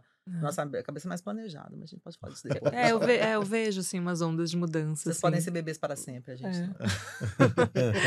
Mas também não sei se também porque eu perdi meu pai, É. tudo- pós-pandemia, eu fui pro sul morar no sul na pandemia, voltei, então pra mim deu uma coisa, a W3 passou por mais um ciclo, né, foi adquirida por um grupo, Ah, eu, eu perguntar era, isso. eu era Ah. das pessoas mais antigas que ainda continuava lá, os sócios fundadores saíram, então eu co- comecei a ver muito esse ciclo se fechando, e também essa coisa do cada vez menos espaço pra fazer loucura, pra fazer merda, pra fazer é, para né? fazer experimentação, não só, na- né, Ah. não, não uma coisa da agência específica, mas porque as regras, né, as É. plataformas, é tudo, tudo espaço de mídia, basicamente. Então eu comecei a ter essa vontade de dar uma parada e me programei para dar uma parada, assim. E aí nisso, que fo- que foi outubro do ano passado, que eu pedi demissão e co- consegui sair em julho desse ano. Fala Foi pra bem- tua É. irmã. Foi bem programada É, a tua saída. Não, né? fala pra tua irmã que, né, tem, Uma hora vai, uma hora vai, uma sair hora vai. É. Então, mas foi uma construção, e daí no meio desse caminho eu tive essa ideia de um projeto sobre amizades femininas, que é um assunto que eu pesquiso há muito tempo e Que gosto. liga muito vocês, inclusive. Nossa, E, fa é, e faz parte da- de quem eu sou, da minha vida, muitos núcleos de amiga, muita amiga e família, enfim. Comecei a pesquisar e descobri que é um, é um assunto, Ah. assim. Lá fora tem uma editoria, tem livros sobre isso. E na vida da mulher é um assunto que tem uma importância vital para o bem-estar, para a felicidade, para a saúde física. É a principal fonte de cuidado e bem-estar da mulher na velhice. E ninguém nos conta isso. Olha Porque que todo mundo legal. diz que a gente tem que priorizar casamento, filhos. É. Então, e- Carreira. e, e a mulher, quando ela fica com mais idade, ela prioriza, ela tem mais tesão pelas amizades do que pelo próprio Sim. Você tem núcleo muito mais fechado. idade. né? Tem uma péssima notícia do futuro pra vocês. Não precisa mais ter muito mais idade. pra Não. isso, viu? É. É, não é Que as não. amizades É são... só, é isso que a Lá tá falando, não é, não- é porque isso não era, não, não, tá, não tava organizado, não tava dito, porque Uhum. essa é a verdade, né? A gente é programada desde pequena, né, a casar, ter filho, para É, cumprir Doriana, a nossa missão eh, biológica suposta, mas o nosso, o que o Lúcidas faz, que eu amo de paixão, é exatamente botar a luz nessa, nessa história para vocês, porque disso a gente já sabe. E incentivar. é. O, que, o que é o Lúcidas? Vamos começar É. pelo início, então. O que- Bom, o que Lúcidas é? é uma plataforma É. de investigação, conteúdo e conexões está construindo uma comunidade de mulheres que querem priorizar as amizades na sua vida.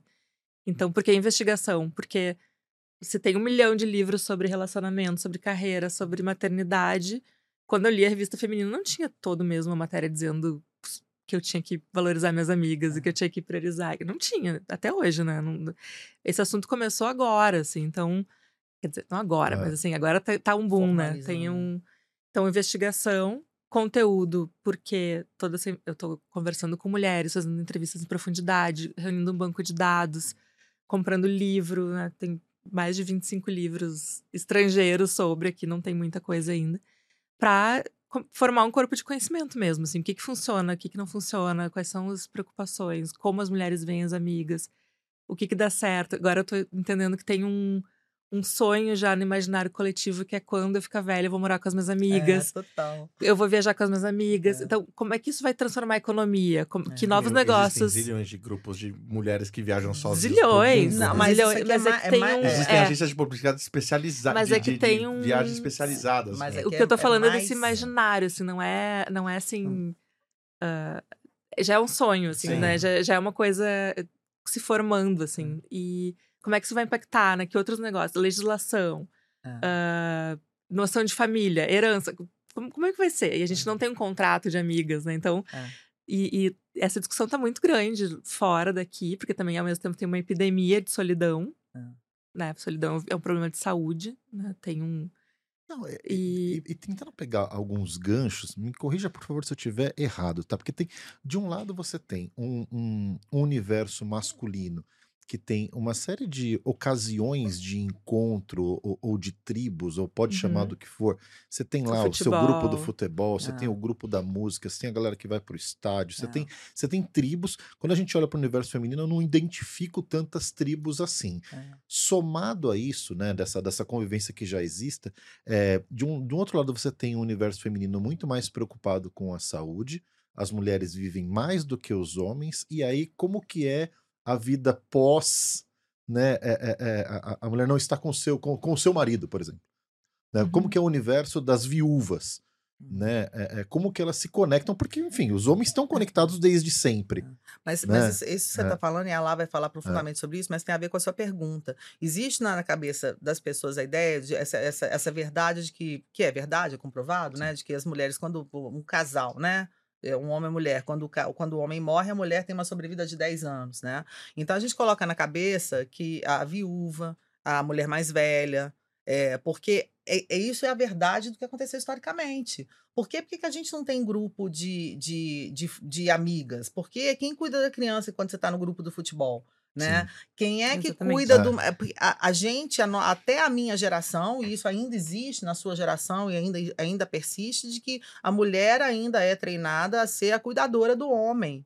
Né? E seu ciclo de convivência vira das esposas daqueles É, que... exato. E as escolheram mulheres estão tão exaustas, né? Tão mulheres estão exaustas, esgotadas. é. E, e, e tem um cuidado também da Lúcida de não ser mais um job na vida dessa É. mulher. Então, como é, como é que você não tá cuidando dessas amigas? Ela já tá cuidando do- É. do- de tudo, É. né? Tem que Mas isso, né? a nossa teoria é que as amizades são essa relação em que o cuidado é recíproco, né? E o cuidado é um investimento para o futuro. É. Então, eu falo muito sobre ah, as amigas são o nosso plano de aposentadoria. Exato. E não precisa chegar É. aos 72 anos, 74 anos, quando minha mãe ficou, ficou viúva. É, E agora tá tentando reconectar algumas amigas. E por, se eu che- a gente tem que já manter, Hum. né? Já cultivar, já com intenção, né? Então tem, ah, tem muita coisa para falar, porque é, é uma relação que realmente a ciência está descobrindo a, o quanto ela é vital para a saúde, para o bem-estar, para a saúde mental, física, comprovado, assim. ah, a, solidão mata o, equivalente a fumar mais de 15, ci- 15 cigarros por dia. Né? A mulher ah, ah, é um dos jeitos ancestrais, é, me- essa- antes até quando a gente nem era homo sapiens, de lidar com ah, estresse é ficar junto das amigas. Então tem um, um processo químico que acontece Uhum. do, de baixar o cortisol. Então tem Ah. coisas loucas que a gente vai descobrindo, né? E tá rolando esse. Até porque também as mulheres estão assumindo os lugares de ah, poder nos estúdios, nas emissoras, na, estão começando a contar essas histórias, ia né? Com muito mais riqueza. Então, ah, está virando um assunto. E aí, aí a gente vai para um pouquinho fora da bolha, né? Uhum. Que é essa noção de que a a- o marido tá aqui, as É. amigas estão aqui, é é muito difundida, É, assim. Então, a, a ideia da rivalidade feminina ainda é muito É, difundida. ia falar sobre isso. é. Então, a minha ideia é es- gerar awareness sobre isso, assim, né? A gente tem que gente- cuidar das nossas amizades com intenção, né? E como é que se faz isso? Porque a gente não tem esse corpo de conhecimento. O que, que É. dá certo, o que não dá certo, é grupo, é, é hobby, é quais são os melhores horários. Tu- nem a gente É. não sabe fazer, né? E as estruturas não ajudam. não né? ajudam. E, Não favorecem. e começar a falar disso, ah, produzir conteúdo sobre isso e gerar conexões. Começar, como é que a gente ajuda essa mulher ou aprofundar as relações que ela tem e aí começar E ativar essas, essas come- relações. começar a né? sonhar junto, eu quero muito É. projetar isso, assim, como é que a gente vai né? sonhar É. com as amigas, né? Porque a É. gente não nos conta que a gente pode sonhar com as amigas, né? É. E, e aí esse é meu momento totalmente emocionada com, esse, é com esse as projeto. É E- mais esse, sobre esse momento é um momento até muito próximo ao momento de conexão de vocês. É. Sim. Né? Esse, É. esse- isso que ela tá fazendo. A Ana é nossa fã número um. Eu sou, gente. Eu sou muito grata. Nossa, mas eu fico gente- encantada, A A porque. Ana se engaja a nos gente- projetos Não, que eu ela Nossa, é que eu sou muito assim também. Então É a gente porque é muito importante isso. Porque, veja bem, é, a gente está nesse grupo que é um grupo de feministas, né? O feminismo, e eu falo assim, o feminismo que trouxe a gente até aqui é um feminismo que falhou feiamente com a gente. É um femi- a, a última grande conquista feminina, gente, foi o voto, tá? A última grande conquista feminina foi o voto. Grande, grande, revolucionária, que mudou o status da mulher, foi esse. O resto foi nada. Né? Foi nada. Então, o feminismo que trouxe a gente até aqui não vai levar a gente adiante, porque a gente criou um ambiente e foi, e a gente endossou um ambiente em que a mulher compete com ela mesma, né? Quando ela quer o lugar, supostamente o lugar, a equidade dos lugares que elas têm do espaço masculino, quando chega lá, ela começa a competir com a outra. Né? Uma mulher preta competindo com uma mulher É. branca. Só pode ter uma. Só né? pode ter É. uma, É, né? tem- poucos contaram espaços. isso, é. Exato. Então começa a- é- essa competição, esse tipo de projeto começa a desmanchar. Porque a gente começa a, a- a apontar uma para outra e entender que a gente tem esse espaço que é a famosa sororidade, mas muito além do conceito de sororidade. É o conceito da, da, da- de uma nova maneira de, de conviver, de viver com as suas amigas, do papel que a outra mulher tem no seu lugar. Então, eu acho importante eh, que a gente fale sobre isso, que uma plataforma como a Lúcidas fale sobre isso, porque vocês não têm noção da quantidade de amigas minhas, de amigas nossas que nunca realizaram isso Sim. né? Como eu, como eu contei lá atrás, eu vim de fora, é, a minha a, a minha rede de amigas, né, e de amigues, é, porque também isso traz pra gente o universo é, gay, né? é, Por que, que mulheres como eu têm tantos amigos? Ah, porque você gosta de gay, porque gay gosta de... Não, gente, é porque a gente se identifica, Sim. né, com, com, com o isolamento, com a solidão e com a restrição é, que é esse universo. Então, esse tipo de conteúdo e esse tipo de assunto, quando ele ganha essa importância embasada, você falou essa coisa do conteúdo, se vocês prestarem atenção e fizerem o algoritmo, a gente vai pegar o telefone deles, eu fico X para ver se aparece naquela brincadeira. Mas, por exemplo, essa, eu tava, essa semana eu vi dois, dois conteúdos, você já viu as, as Flores Perdidas de Alice Hart? Ainda não, está na minha lista. Prepare-se. É, que, é, que são séries e filmes entre mulheres, né? Sim. Que foi um filme do Oscar do ano passado. São filmes que mostram essa relação é, da amizade que salva as mulheres historicamente. Né? Esse filme Entre Mulheres é um filme de uma, de uma comunidade de uma comunidade religiosa, tipo um Amish, né? Uma ficção Uhum. ba- baseada num livro, mas aí da, da, da, sei lá, década de 70, em que eh, os homens estupravam as mulheres e falavam que era demônio. E aí a- a- o filme, é- o- esse filme é interessantíssimo. É, é o- é o, o fórum dessas mulheres, dessa comunidade. É só sobre isso, é o fórum o filme. É, delas discutindo qual era a opção, se elas iam eh, aceitar e deixar como, como é, se elas iam lutar para poder acabar com aquilo, ou se elas iam embora. Esse filme é tão simbólico porque essa é a nossa vida, Sim. né? A gente fica o tempo Nossa. todo entre essas três opções, né? Se a gente vai aceitar Luta, as se coisas aceita, como ou luta ou se ou vai vaza. embora.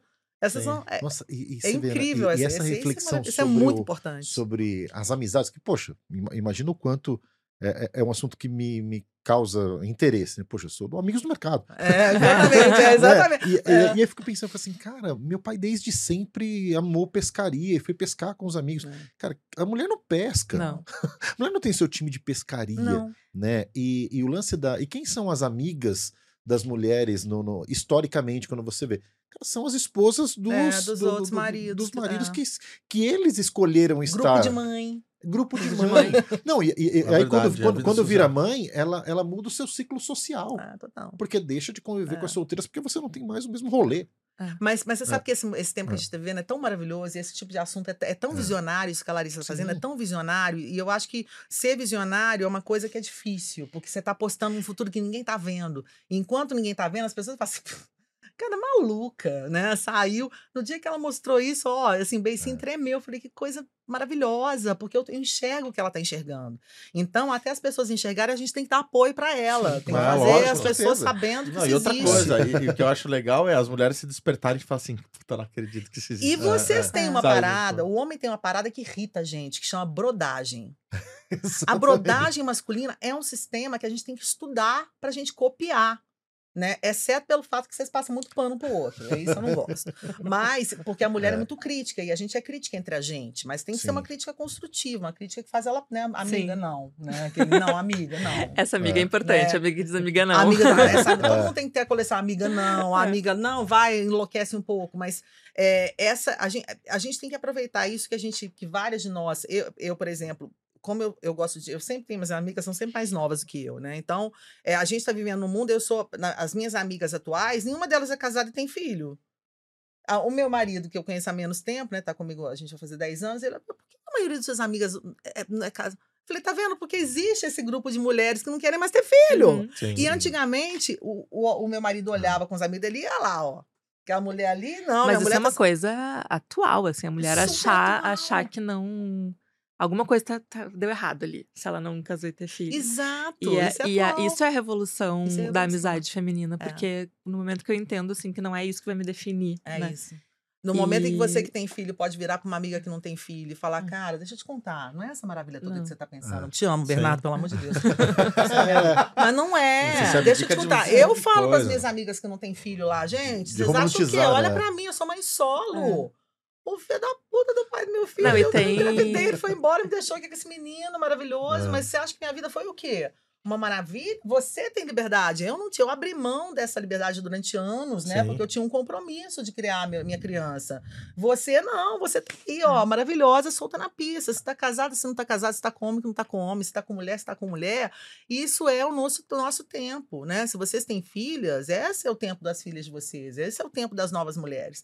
E eu acho esse tempo absolutamente divino, por isso essa discussão é importante, porque a gente tem que olhar para a brodagem de vocês e aperfeiçoar. Sim, aperfeiçoar, porque como você mesmo pontuou, né? Tem, tem, tem pontos muito críticos, porque de fato, né, o homem se protege até demais. Protege. Eu- essa semana É. eu vi, eu nem lembro que é o cara, as coisas que a gente lê e depois não sabe quem é, é o cara, até perigoso, eu até olho, mas esse eu não lembro mais, não vou saber lembrar, que eu- também meu HD tá cheio. Hum. Mas ele fala que os homens, é, os homens não violentos se aproveitam da violência dos outros homens.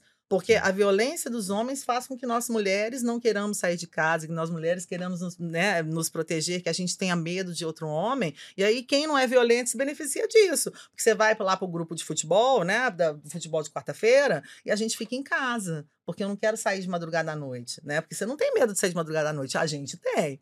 Né? Eu tenho medo de Nossa. andar na rua. É Sim. muito louco. A- a- a- hoje, não, hoje mesmo, no almoço, eu conversando com uma das meninas lá do nosso trabalho e tal, ela falou assim: mas você já parou pra pensar que se você tiver num centro cirúrgico com, é, é, com seis mulheres ali, pra você aquilo numa, não é nenhum problema. Uma mulher no centro cirúrgico com seis homens apagada, ela Você fica não pode horrorizada. nem tomar anestesia tranquila mais, Nossa, né, gente? gente. Pensa Sim, bem. horrorizada Do isso, né? horror que a gente é. Como é que isso é selvagem pra gente. Sim. Por isso a amizade. Agora, a ami- a amizade feminina não resolve isso, tá? Sim, Né? sim. Deixemos claro. A amizade Sim, feminina sim. não resolve isso. A gente está falando aqui da De amizade feminina como um projeto que eu acho incrível, que eu já tenho esse É. projeto há anos, adoro com, com as minhas É. amigas e, e com os meus amigos gays, que a gente já sabe onde é que a gente vai morar. Eu falo que eu quero aposentar em Boca Raton, porque ela é quente, não fica. Eu já tenho atualizações. você também não quer mais nada, Ana. Não, gente, mas aqui no Porra. Brasil não.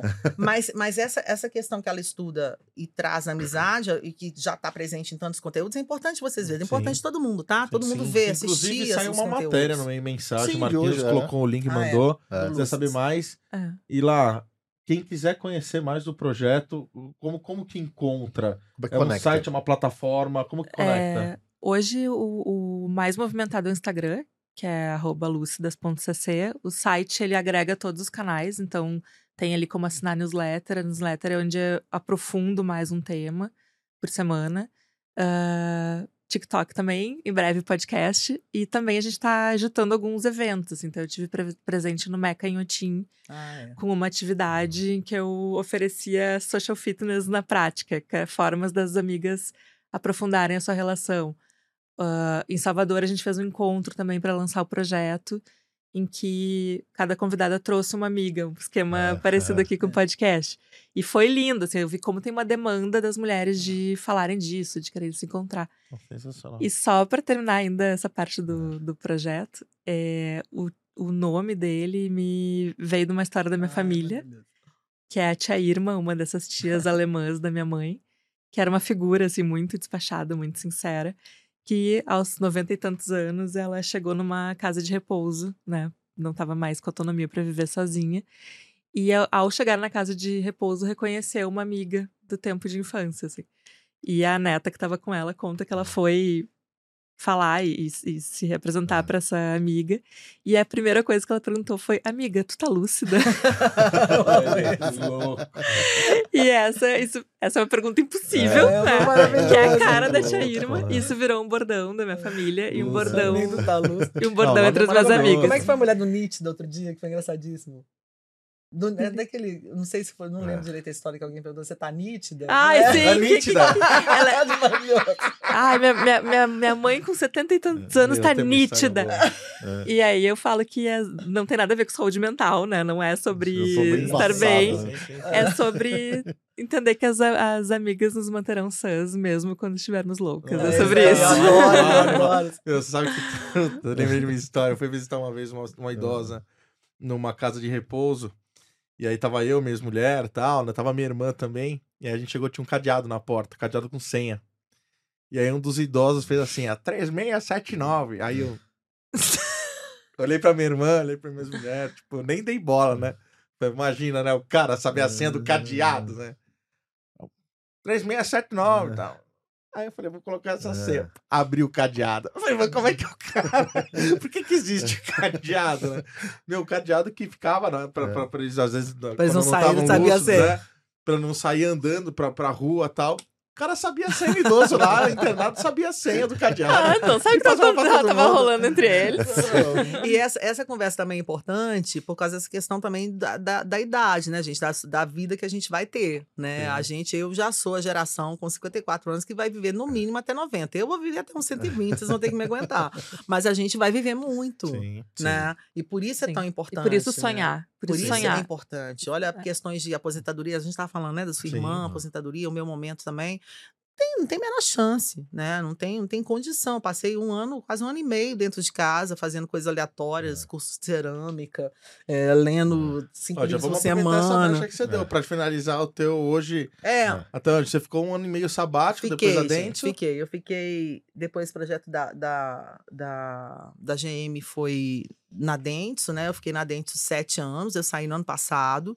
É, saí cansada, saí bem esgotada, traumatizada é, e repensando tudo e resolvi me dar um sabático. Isso é outra coisa muito importante. Você falou uma coisa importante nos seus 42. Nos meus 42, quando eu parei a primeira vez, eu não estava tão preparada, eu não tinha planejado a parada. Uhum. Aí agora, nos últimos anos, eu planejei. É, a parada na carreira é um negócio que você tem que planejar, né? Então, é, hoje eu tenho, eu tenho dado algumas consultorias nesse período. Também não fiquei totalmente. Tô mentindo, tá, gente? Não fiquei totalmente parada, não, é mentira. Mas eh, consultorias para mulheres também, e falando um pouco sobre isso, né? Falando, gente, planeja. Hoje você tá com é, 40, né? Você vai fazer um planejamento financeiro, contratem consultores financeiros, façam com o gerente do seu banco. Eu fiz com o gerente do banco. É, faça o seu planejamento financeiro, porque na hora que você quiser parar, pare. Porque essa parada é um negócio que a carreira também não conta. A gente tem que desmistificar essa história, né? O sabático, o sabático é o shabá, né? Você é judia, eu não vou falar sobre isso, só fiz cabala, não sou É. judia. Mas é, o shabá é, o- é, o, é o tempo é, de parar, né? É o tempo do descanso, né? Então eu parei, é, resolvi não trabalhar é, durante. Me dei um ano. Falei, eu vou parar, parar de trabalhar durante um ano. Aí eu dei uma esticadinha, porque chega no final do ano, né? Final do ano. Então parei. Então aí agora eu come- aí comecei a me movimentar no final do ano passado, para entender nesse momento desse ano aí, né?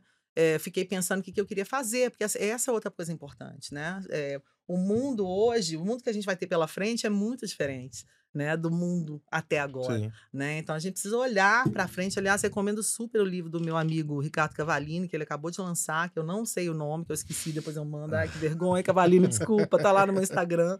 Mas que fala sobre isso, sobre as profissões do futuro, né? Sobre qua- quais as carreiras que os nossos filhos, que essa geração vai ter, e a gente também, né? E não é só habilidade, capacidade, mas eu fiquei pensando sobre isso. Bom, eu tenho 30 anos de mercado publicitário, né? Eu acho que o que eu podia fazer pelo mercado publicitário, eu Sim. já fiz.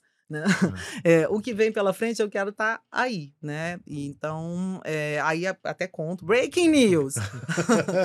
eu comecei hoje a trabalhar no Spotify. Né, numa parte interna, é, numa área de, de ad sales também, mas trabalhando com a parte de partnerships. Onde é que É. isso saiu? Em lugar nenhum. Só. Lugar nenhum, tá- gente. Breaking Nossa, que news. moral, cara. Breaking news. Que Maravilhoso. moral.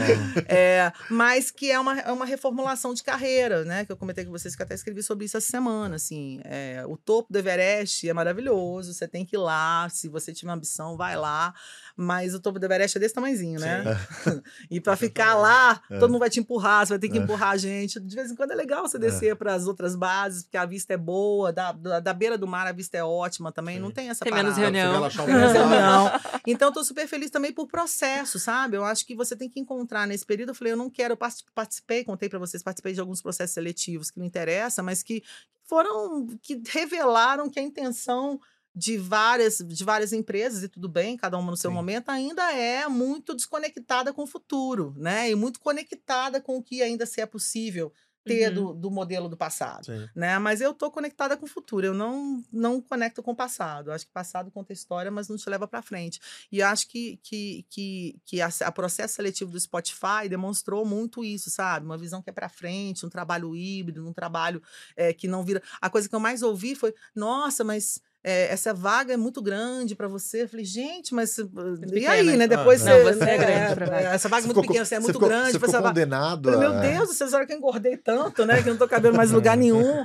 E eu achei magnífico, porque, é, só para encerrar, o, o, o argumento que eu, que eu usei é, foi o argumento que, que, que foi bacana, que, foi, que não foi pensado, foi na hora que a pessoa, mas por que, que você quer essa posição? Eu falei, porque eu acho que é uma sorte é, do Spotify ter uma pessoa como eu disponível para fazer esse trabalho. Sim. Eu tenho certeza que eu posso fazer esse trabalho muito bem. E é uma sorte minha de vocês estarem me ouvindo É. e não estarem fechando a porta para mim só porque é, eu sou grande demais para isso. Não É. existe eu sou grande demais. Eu sou Sim. do tamanho que eu quero ser, né? Lógico. gente- Ai, tem uma Você coisa tão deliciosa, assim, que eu tô vendo. Eu também tô fazendo alguns freelas, né? Tô, tô tentando não pegar nenhuma vaga, mas tô experimentando.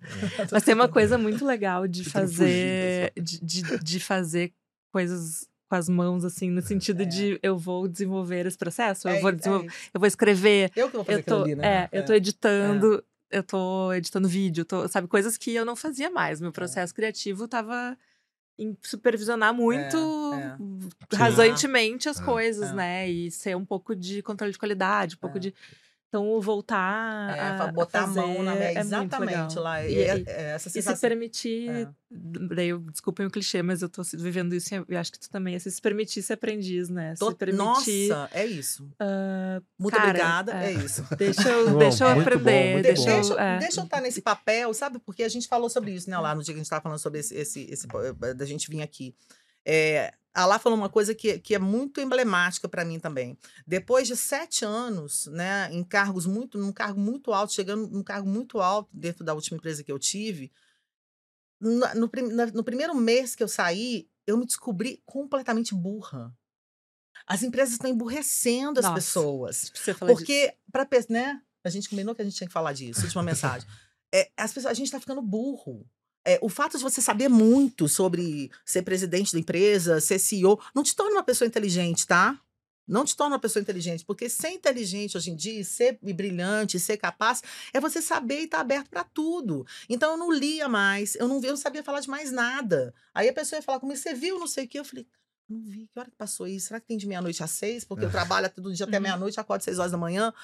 A gente começou a emburrecer, sabe? E eu acho que eu É, é cuidar... muito olhar pra dentro. É muito olhar pra dentro, isso, exatamente. Todo mundo trabalha para dentro. Exatamente. Eu acho muito bacana, você estava contando Hum. hoje, Marquinhos estava explicando para a gente em detalhe como é que funciona o Amigos do Mercado. É muito legal você abrir um espaço que é relacional, né? Porque você tem contato com pessoas que vêm de lugares muito diferentes, que fazem coisas muito diferentes. Olha aí a Logan, né? Que maravilhoso, né? Como é que você fala o texto todo da Logan, Samsung Eds, olha eu fazendo. Ah, tá bom, hein? Que moral, hein? Que moral. Aí a convidada Marquinhos, fixa. Veio parecendo. É, então, eu, mas eu acho isso legal, porque você, você vai para universos, né? Vai que eu nunca trabalhei com mídia programática, fala, o que esse cara tá falando? Sim. Quem que é esse cara da logo? Deixa eu falar sobre isso. Que sai do seu próprio universo de demonstrar a sua competência para dentro. É, só fazendo a mesma coisa, gente. Tem que ter. Ó, ah, morreu aí a semana o Domênico Demasio, mas é, é, é o, o rei do ócio criativo. É sobre isso. O Hugo Rodrigues falou outro dia sobre isso também, não sei, não sei se com vocês. É. Falando um pouco sobre isso, de tem que ter o tempo do ócio, Sim. né? Tem que ter o tempo do descanso. As pessoas, a gente tá matando as pessoas, né? Para Cara, entregar, ó, e- job, job. Sim, E sim. com o modelo de, de mídia né, das agências não sendo mais sustentável, estão migrando para esse modelo que as digitais sempre puderam é. fazer, que é o hora homem. É. Só que isso a, gente acaba encarando as pessoas como Tempo seis barrinhas. é, não, não, Eu não- é. elas são seis ba- barrinhas de tarefa num dia. Ó, e eu gente, preciso ocupar. eu e se não sai dou- uma, eu é. vou, vou colocar outra. E isso é Exatamente. Quimicamente ah, contraproducente, assim, porque o cérebro ele demora um tempo para retornar quando tu tira o foco de uma tarefa. Aí assim. a, exato, e a a gente tá e a gente tá tá cobrando os melhores Ah. cérebros e coloco o dia inteiro em reunião, reunião, reunião, reunião, Ah. reunião. E não sai nada. E não falo, como disse, tem coisas, quando a gente critica, a gente não fala. Quando a gente elogia, a gente fala, É, né? sim. Mas então a crítica, É. ela vale como aprendizado. Mas é, alguns dos últimos trabalhos que eu andei fazendo, que estavam me matando, era administrar a empresa olhando para uma planilha.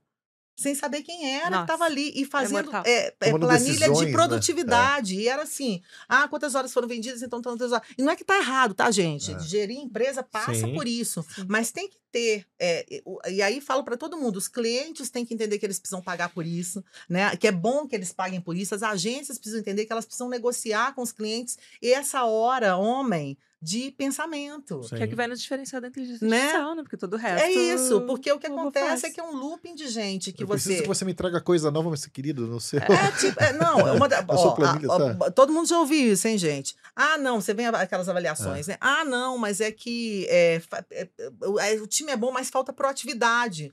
E você olha e fala assim. Cadê o "Espera horário aí, do proatividade? Você tá pagando, é, você tá pagando, né? Ó, você quer comprovação de timesheet da, da galera trabalhando, você quer pagar só o que está sendo trabalhado e você quer proatividade.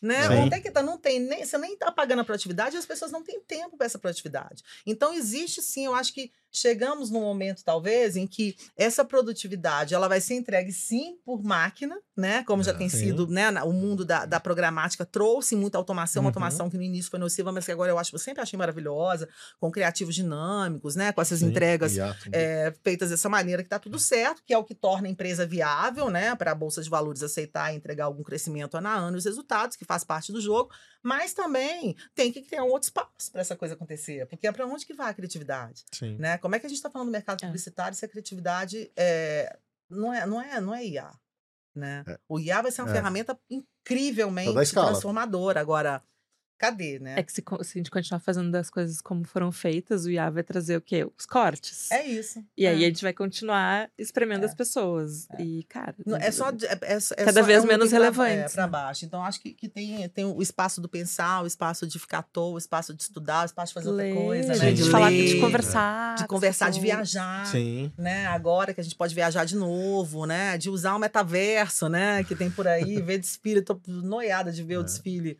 é, o Fashion Week no metaverso, que eu perdi isso, eu não sei onde é que eu tava também, acho que tava fazendo curso de cerâmica. Não vi. tá?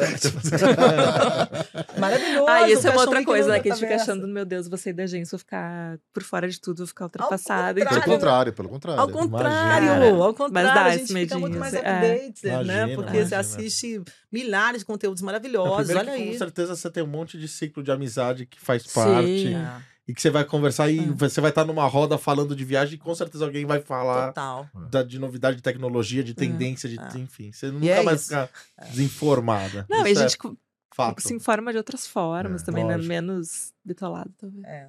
Marcão. Bom. Aí, tá gostando? Gostou? Porra. Muito bom, hein? Animal, né, cara? Nós fala, né? Eu amei que a gente se conheceu e É, bem mais bom, amiga. cara. eu, Porra, eu só chamei ela animal. pra ver se ela mais rápido. Não, sensacional. Porque a gente já gosta de uma parte. Agora É. já vem cortando a história, né? Lá, obrigada, viu, gente? Obrigada, Sensacional. Samsung Eds demais, Logo. demais, demais, demais. E compasso É. colado. Exatamente. Vamos falar da co- Não, Vamos falar da compasso Vamos falar da colado? Compasso. Compasso Vocês Colado, gostaram de participar de podcast? É. Você já tinha participado de podcast lá? Já tinha, mas não na Compass Colar. Ah. Agora não com a. Samsung Eds patrocinando. Não com esse time Não, maravilhoso. Caroline ali, Vamos com esse copo. Eu só vou comer Carolina e tomar uma coca aqui. Elas tocam mexer. Vou deixar rolar. Vou deixar rolar. Mas, gente, a gente tem um carinho muito especial pela Compass. Falando da Compass, tem um carinho muito especial. Porque são parceiros nossos de longa data já. Ó. A Todas as lives É. que a gente fez, a grande maioria das lives do ano, do, do ano passado, do retrasado, ah, foram feitas com parceria com a Compasso, que fez toda a parte ah, de, de, de, de programação, enfim, da, da- das lives. Além de eles terem vários produtos também, eles fazem ah, podcasts fora daqui. Se precisar fazer em loco, eles fazem também em outros lugares. Tem gravação de spot, tem gravação de locução, enfim. É geração, de, de- geração de conteúdo no geração geral, de conteúdo né? geral. Acho que um, um- um dos projetos muito legais da Compasso, né, que, que é o Collab Innovation. A gente, é- é- eu falo a gente porque eu também me sinto parte do time, né? Porque Eles estão eu não é do- alugando do- aí, né, galera? Eles estão alugando aí direto, né? Entendi. Não, é, porque é, eles estão fazendo uma jornada de passar pelos principais eventos, Aham. né, para contar um pouco do evento para quem não foi ao evento. É, eles, é, eles reúnem as pessoas, tanto a galera que tá no palco fazendo, fa- sendo painelista, quanto quem tá convivendo no evento. Então, e assim foi, pelo, fo- foram para Austin, né, foram para SXSW, Uhum. enfim, foram para o Web Summit no Rio de Janeiro, estiveram no Festival Elão, evento do Amigos do Mercado, Olha. Teve o que rolou em estivemos juntos no São, Digitalks. São Bento do Frog Down lá. Co- co- Como é que chamou? Como é que chama? Ah, não, São Bento do Rita- Sapucaí. Santa Santa Rita do Sapucaí. Como é que O chama? São Bento do Frog Down. É o Sapucaí, né? É uma piada muito antiga do Carlos Albino.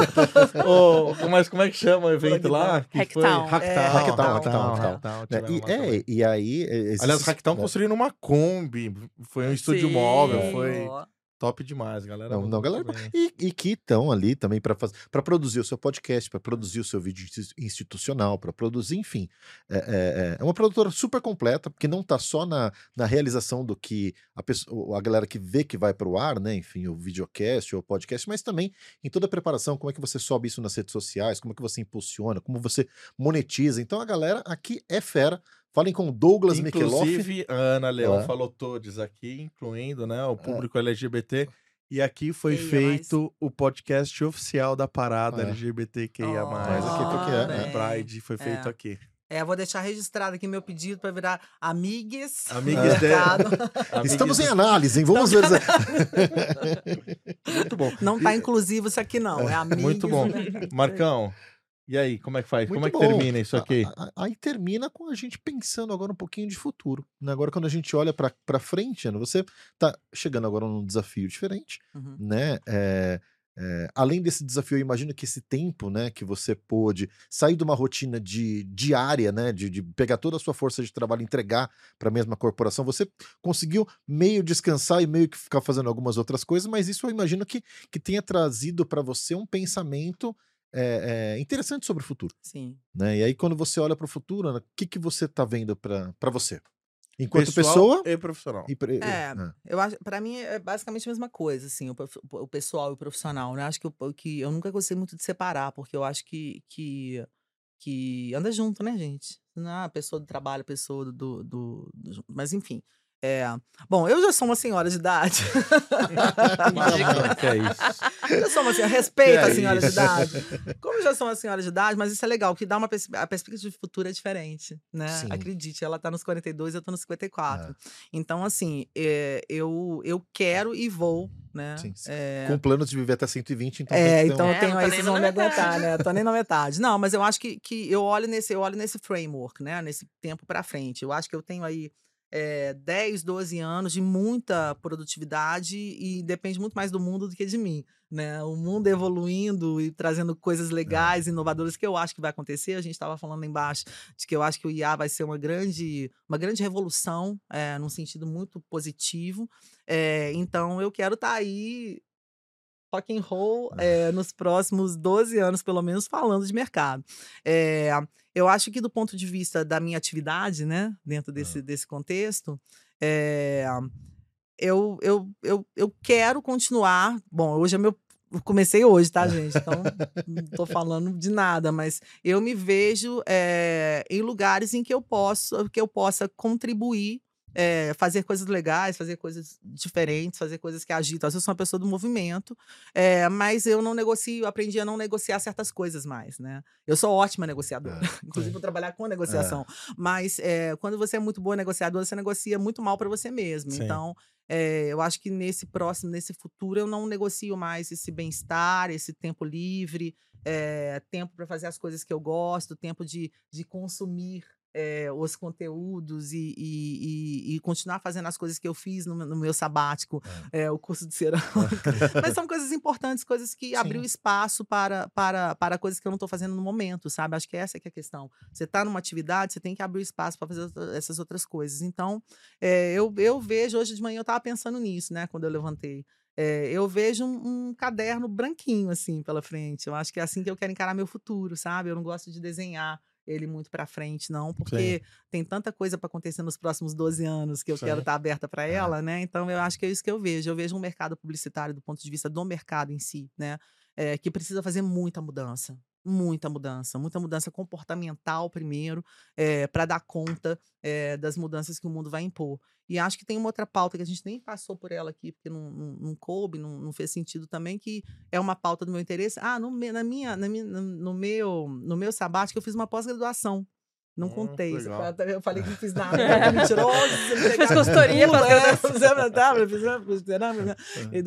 Eu fiz uma pós-graduação em Direitos Humanos, Responsabilidade Social e Cidadania Global que foi muito transformadora para mim também, né? Caramba. De você entrar fundo nas, nas, questões das pautas de ESG, né? De, de, de, to, de, toda a transformação que o mundo precisa como mundo, né? Sim. Então eu sou uma, uma porta-voz e uma ativista ferrenha de da gente vigiar muito é, a, as nossas atividades nos próximos anos para garantir que a gente vai ter um planeta, né? Isso chama é, justiça, justiça geracional. Né? Isso é, é, o desenvolvimento sustentável, né? Que a nossa geração garanta que a próxima geração vá é, desfrutar do planeta da maneira que a gente desfrutou melhor, né? Sem, sim, sim, sim. fazer do planeta um espólio. Então, essa é uma outra coisa que me interessa muito e que eu quero estar tá muito ativa para a gente poder é, trabalhar e militar mesmo nessa área, né? De sair da OSG de washing, né? De fazer é, greenwashing, todos os washings estão sendo feitos e ser uma vigia permanente ou é. vigilante é, dessas coisas todas, que eu acho que é nosso Legal. papel. Eu acho que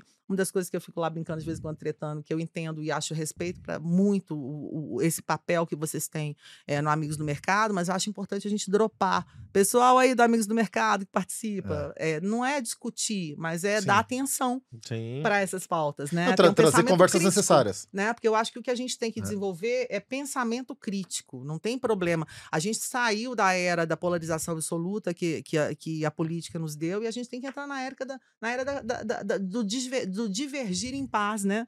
De, de, de concordar em discordar, né? De entender na opinião divergente ou na opinião contraditória. É uma coisa que não pode, pode não mudar a sua, mas que te abre uma outra perspectiva de relacionamento com o resto das pessoas, né? Então, essa, essa é a minha visão de futuro. é, é, é, é estar tá aberta para isso e ajudar a construir onde eu estiver, no que eu estiver fazendo, esse, esse mundo que cabe isso tudo e que cabe mais mulheres amigas também. Então, você vê, Ana, esse ambiente de neutralidade é um ambiente de convivência possível, é. né? Porque quando você é, é, fala sobre comunidades que, que têm lados muito bem marcados, né? são comunidades que ficam reafirmando as suas próprias posições. É né? E, e, e, convencendo convencidos. É isso aí. Convertendo convertidos. Convertendo né? convertidos, né? E aí, enfim, o espaço de neutralidade ele serve para que a gente tenha a, a, é. alguma, a, alguma interação entre as é partes é e que é, a gente entenda que há um caminho para se desenvolver estando juntos. Ó, eu vou, eu vou ter, só é, para terminar, é. para acrescentar a sua fala, é. vou, vou, vir com. Vou, vou falar que é da Laiana. Da Laiana vai falar. tem, tem, tem, uma historinha curtíssima que eu amo, que, que ela re, resume isso que você falou, que eu concordo muito com você e entendo você, o que você está falando. Acho que entendo o que você está falando, que é assim. Acho que deve ser uma coisa de chinês, japonês, que é bem budista, sei lá, mas é assim. É, tinha, vinha, vinha dois homens por um caminho, ou duas pessoas por um, é.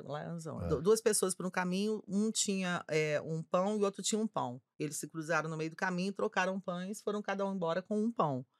Numa outra situação, vem uma pessoa pelo caminho, uma com ideia, outra com outra ideia. Eles trocam ideias pelos caminhos e vão embora com duas ideias. Eu acho que é isso. Entendeu? Sim, Entendeu? Sim, sim, sim, sim, sim, muito. Exatamente. Aquela da Laiana valeu. Mas eu bom. acho que é isso, sabe? Eu acho que o espaço que você está falando é o espaço do caminho do meio do budismo. É o caminho, uma linha, porque a gente está falando do mercado publicitário, a gente está falando de pessoas que atuam nisso. A gente tem um lugar comum. Né? Então, acho que essa troca de ideia, você pode, você, você pode ir embora com duas ideias, tá tudo certo. Né? Não significa que você abriu mão do seu pãozinho. Então, acho que o que eu admiro no trabalho de vocês é que vou continuar sempre dando palco e prestando atenção o tempo todo, e vou jogar as tretas lá de vez em quando pra gente pensar, é sempre com esse intuito, não é para mudar a opinião de ninguém, mas é para trazer é, uma, uma informação adicional que às vezes a pessoa não está pensando, Sim. né? Essa coisa das amigas. Muita mulher não pensou nisso. Tem muita mulher que ainda tem um pensamento machista e não se entende dessa maneira. Você dropa um negócio lá, né? Na, tretei lá no dia das mães, no dia da Ah. mulher. Todo dia das mães e dia das mulheres, eles ficam tensos. Eles se amarem, todo mundo fica, ela vem, ela vai falar coisa, a gente fez alguma coisa errada. Ela vai falar, ela vai pegar. Mas é, É. né? Sim. Tem alguma coisa que, que você pode, na- no próximo, fazer diferente, porque a gente foi lá e, e colocou uma coisa outro cabeça. Sim, muito bom. Você falou da- da- dessa, desse lance de ideias, lembrei muito de um chefe que eu tinha. Também tinha essa troca, né? Eu ia sempre com uma ideia Uhum. e voltava com a dele. Tinha- é, eu, tinha, eu tinha uma ideia, ele tinha outra, eu ia legal, com a minha e É, voltava, voltava com a dele. E a sua, né? Eu voltava com a dele. Puta que paralho, mano. Eu Lá. também sei muito bem como é isso. Lá, me conta, você daqui pra frente agora um projeto super fresco. Não, É. o, o- o momento que o, O o momento- campo tá desse tamanho, né? É. É, Eu acho que. adrenalina É. fora da pele. Eu, eu, eu go- go- gostei muito de ouvir a Ana, porque eu acho que algumas coisas eu tô confiando mais que, que eu vou conseguir.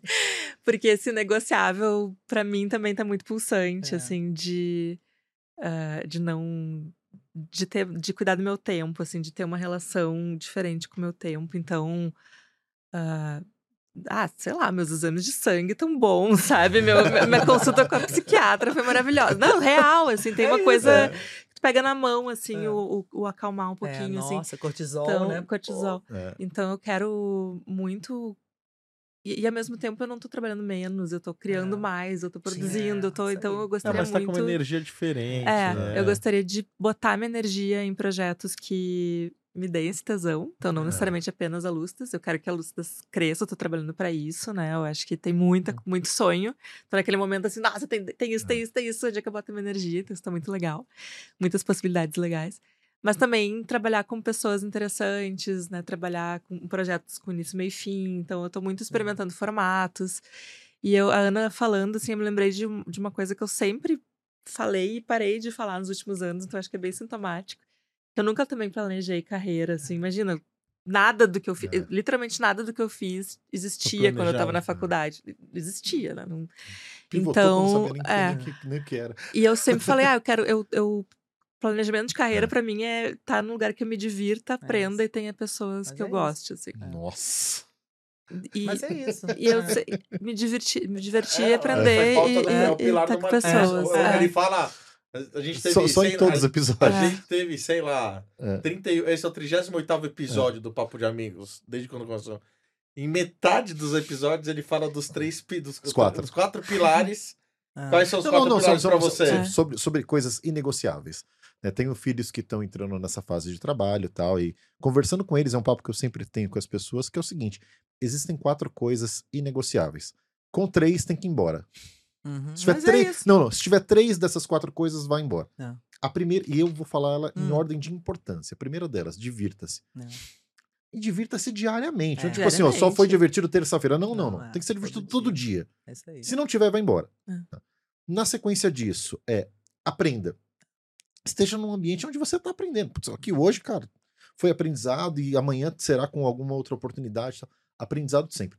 Terceiro, tenha orgulho daquilo que você coloca na rua. Uhum. Sim. né? Tipo, você não pode ser. Você não pode trabalhar numa, numa, numa, num fast food que você não come aquele lanche. Isso não, aí. não, cara. Tem que ter orgulho É. né, daquilo que vai. Putz, você não pode você tá na Band sem gostar do Masterchef, cara, é isso. E por último, e não menos importante, mas porque nenhum, sem nenhum dos quatro, sem um dos quatro não dá pra ficar, que é tem uma recompensa justa pelo seu trabalho. É isso, perfeito. Sim. Que Ah. parte disso é o seu salário. É. Né? Você tem o seu, seu, seu ganho lá, tá, mas tem todas as recompensas possíveis, né? Aquilo que te recompensa. Cara, se tiver com três, tiver, vai embora. É isso. Ponto. É isso. É, e com isso não quero É. dizer assim, ah, não, não, não, não É. tinha mais nada pra aprender onde eu tava. Não, É. sempre tem um Sim. milhão de coisas, mas Não, né, tava É. descompensado. É. assim. então acho que o planejamento é esse É, também. é, mas é isso. Mas o que eu falo muito é planejamento financeiro mesmo, sabe? É Sim. Se programar. Porque planejamento, a gente sabe. Não, não, planejamento no sentido de qual é o meu próximo É. passo, É, assim, não, é o lugar passo, que, é, que eu é. esteja, eu também, É, não, mas não, que- estou, não estou preparada para parar de trabalhar, eu também me dei esse tempo, mas é, a, a visão de futuro é essa. e Eu que- quero muito trabalhar com mulher também. Isso eu acho que Muito trabalhar para homem já deu minha Também, é, cota. pra É. também. É. Olha, Mas- gente, vocês- vocês é. têm muito pensamento É. sério. A gente fica brincando, mas tem, tem muito E trabalhar em rede, assim, a gente tá- tô vendo muito assim, putz, não preciso estar sozinha, porque eu posso ir pro escritório da minha amiga hoje, posso fazer tal coisa com essa outra empresa e tem coisas muito legais acontecendo. E não descarto também voltar pra agência. Eu sempre gostei muito de trabalhar, assim, então. Sim. Mas eu não tenho esse.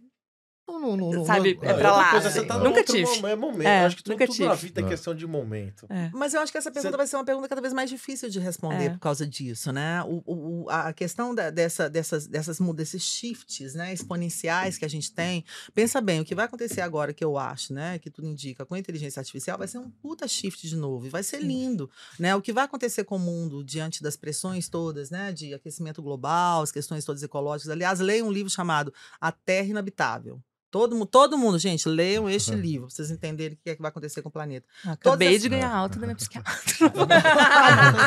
aproveita essa alta, amiga. aproveita. Mas é importante a gente, porque isso tudo vai mudar muito rápido, né? As, as profissões, como é que vai ser, multi, a gente fala, não, não dá, não dá conta de falar tanta coisa, multicarreira, né? As pessoas não vão ter emprego só, né? Elas vão ter várias coisas Total. fazendo ao mesmo tempo, como trabalho, né? A relação com, com o ensino, como é que vai ser aprendizado. Vai ter tanta coisa que vai acontecer nos próximos 10 anos, gente, eu mal posso esperar, vai ser incrível. Sim. Então, como é que a gente vai se comprometer com, ah, eu quero trabalhar, na... ainda mais a gente, né? Eu, Sim. principalmente, já Não, você tenho tem que viver tempo. hoje, é o momento e, a, E e tá a energia pronto. daquilo que você tá vivendo. Não, tem umas coisas, eu também prometo que é a última coisa que eu falo. Mas não, tem, não, uma, não, tem uma, uma Quantos- coisa de- disso de o que eu estudei não existe mais, é. o que, que eu faço hoje não existia.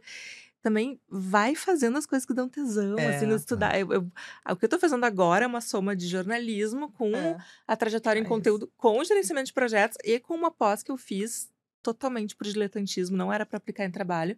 Foi uma pós em desenvolvimento de grupos, Ó. que é uma pós da psicologia. Eu pensei, ah, eu vou fazer um negócio só porque eu quero estudar. E, É, obviamente, usei pra caralho. né? Mas é. E hoje o que, que só se fala? Construção de comunidades. Já, Sim, só que, isso, sim. só que esse- essa teoria existe É. desde 1930, sabe? É. As coisas estão escritas, assim, ninguém tá descobrindo do Mas, nada. mas isso que você falou é fundamental. A gente só a gente ainda tem um mindset, ai, eu odeio essa palavra, É. tem ainda uma- um repertório que é assim, eu preciso estudar alguma coisa para fazer alguma coisa. É o que está Não, acontecendo com o é. SG agora. Todo mundo, ah, não sei o que, vou Meu, fazer porque eu não Estudar virou hobby é pra Cara, desopilar. Estudar, gente, Mas isso é após- bom. é É, maravilhoso. isso é é lógico. É diletante. É, então, isso tem é que fazer as é. coisas por Ah, prazer, é. né? Pelo simples prazer. Eu estudei. Meu marido fica assim, mas por que você está fazendo essa pós- pós-graduação? Porque eu né? quero, porque eu acho legal, É, acho eu não bonito. Acho- você é. quer trabalhar com isso? Eu posso até trabalhar com isso, mas não é porque só SG é a profissão Sim. do É, futuro. eu blá, sei- blá, e eu blá. sei que isso tem um recorte de privilégio, óbvio. Mas não achar que, putz, eu vou fazer isso que vai me garantir ali tal coisa, porque eu quero. Tal... É. Cara, tem, tem que fazer sentido Just no hoje, it, né, assim. Tem Nike? que, né? Tem que ser bom, assim, tem que ser bom. divertido. Pronto, agora eles vão cortar. Corta Não, o microfone. não, não, Marquinhos. ó, tem- tem- tem- Colab, corta o microfone Peraí, dela. oi, oi, tô vindo no ponto aqui o diretor do programa. Ah, ficou pendente a história engraçada da locadora. Ah, isso, é, isso, isso é só para é assinantes. depois da É só para proibi- é, assinantes. é, é pro proibidão. Assim. É, É, o estamos Amigos do Proibidão. depois das letrinhas A a gente fala assim, sabe que às 20 Assinatura horas e premium do Papo 36 de Amigo. minutos vai ser gerado um corte do Papo de Amigos dessa Assinatura edição premium. aqui. Vamos vender agora a assinatura premium do Papo de Amigo, apenas para maiores. Você, E aí, tinha, Ana, você, você, saber- você tinha acesso à área restrita Quero da saber. Então, gente, pra quem não sabe o que que é locadora, pessoal, locadora era um lugar que você ia pegar uma fita que tinha um negócio chamado videocassete de duas cabeças, depois quatro cabeças, você enfiava lá e assistia filme. Era tipo um Netflix. Passagem você não podia... ob- obrigatória da sexta-feira à Isso, tarde. era E tipo não, um e sexta-feira era legal que, que você alugava três, devolvia só Isso, terça. então todo mundo sabe, não sou tão velha assim, não. Todo mundo pegou. Mas é, então tinha, tinha o, o X-rated, né? Que ficava no cantinho. E era sempre uma piada, porque eu tinha, sei lá, 18 anos na época, né? Ia trabalhar É. de shortinho e tal, banana. E aí entrava, gente, os tarados da. Nossa, tinha a hora dos tarados, dos caras que eu pegado. Tinha um velhinho. Você tinha o seu Josimar lá. Tinha, gente. Tinha o seu Josimar, não era Josimar. Tinha dois perfis. Tinha o velhinho tarado, era sempre o velhinho. O homem É. tarado, ele se virava. O velhinho tarado, a tara dele não tava lá, ele tava lá na atendente. Então os velhinhos tarados entravam. Minha filha tinha dois É. meninos trabalhavam comigo. Aí ele vinha, minha filha, você pode me indicar um filme? Então, na hora, depois que, que eu fui a primeira vez, a segunda vez, e tinha vários, não É. era só um, não.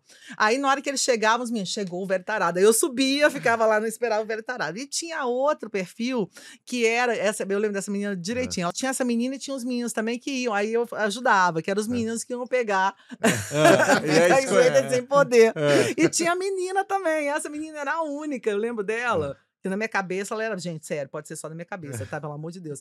Mas ela era uma que lá, eu já entrava, já piscava, eu já falava, não, separei uns ali é pra você. e tal. Aí ela ia alugar. ela ia alugar. Mas era os velhinhos, não é tão engraçada a história assim. Meu, não, é maravilhosa. Maravilhosa. Puta, eu, meu, eu era. Eu sou rapa do tacho. Minha mãe, eu nasci, minha mãe tinha 46 anos de idade. Minha mãe descobriu que tava grávida no quinto mês e tal, enfim. E aí, quando eu virei adolescente, eu zoava, brincava com a minha mãe, porque eu sempre fui. Eu, eu, eu, eu nunca tinha. Nunca tive pudor. É. Eu brincava muito com a minha mãe, porque a minha mãe ficava envergonhada. Aí eu, olha, mãe, olha lá, vai falar de sexo, vamos ver esse programa aí. Ai, meu filho, você tem que ver com seus irmãos, essas coisas, enfim. Aí uma vez minha mãe foi na locadora tal. Aí colocou o filme. No começo, do, porque tinha, a galera fazia sacanagem.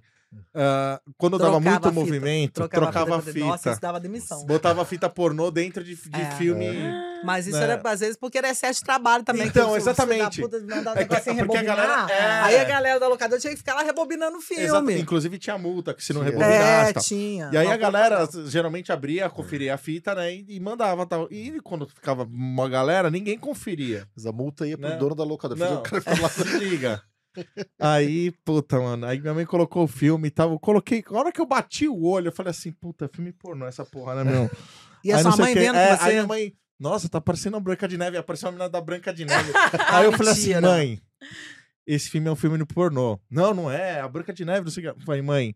Aí apareceu o título, Branca de Neve e os Sete Anais. Ah, Aí eu falei, você não pode entrar distraído na. na, na... falei, dá um stop agora. Não, mas você sabe que Falei, locadora tinha é uma um parada muito engraçada também. Tinha a época da, do- da fita pirata, né? Porque ele ia lá Sim. comprava uma fita na. na- na- e essa. É, Ele fazia locadora- várias cópias, Nessa né? locadora era verdadeira máquina de pirataria, viu?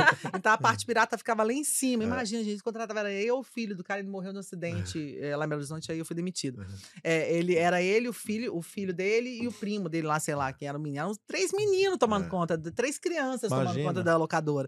E ele colocava a gente pra ficar tomando conta dos piratão. Se desse um ruim, Já tava é, de tudo bater, menor. sei lá, era- a gente não sabia de nada, a gente era menor, não tinha nada sobre isso, acredita? Juro por Deus, gente, era uma exploração trabalho infantil. Trabalho Olha a Ana infantil. contraventora. Muita contravenção. Alugava Ali alugava filme pirata, aí tinha caixinha. Ajudava os meninos aí. é, Comprou todos os seus arezos com esse dinheiro do meninos. Era aquela Xerox da capa bem É, zoada, exatamente, assim, isso ó. mesmo que tinha Que não- enfiar. Que não assim. batia, como é que chama na prova, prova pré, como é que chamava? No... Fazia no xerox. Quando, não, não, quando, quando, quando- não Prova bate a cor com cor. Ah, de prelo. Era, era, Prova não, é- era, Não, é. Erro de registro. Mimeógrafo. É, Ah, erro de registro. Fo- Fora de registro. Fora de não, registro. Fora de registro. Não era punk, tirava xerocão, ia lá, ó, tinha um monte. Os mais vendidos, bombava, a gente ia lá, Não, copiava as fitas. foi um demais E esse com papo. a história da...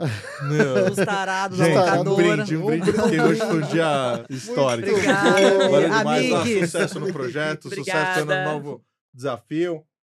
E se você gostou desse papo, tem tantos outros aqui no nosso, nosso canal. Convido você que na próxima semana esteja aqui com a gente para acompanhar o Papo de Amigo. Muito obrigado, viu, Lu? Valeu, Marcão. Lá. É nóis. Tchau. Valeu.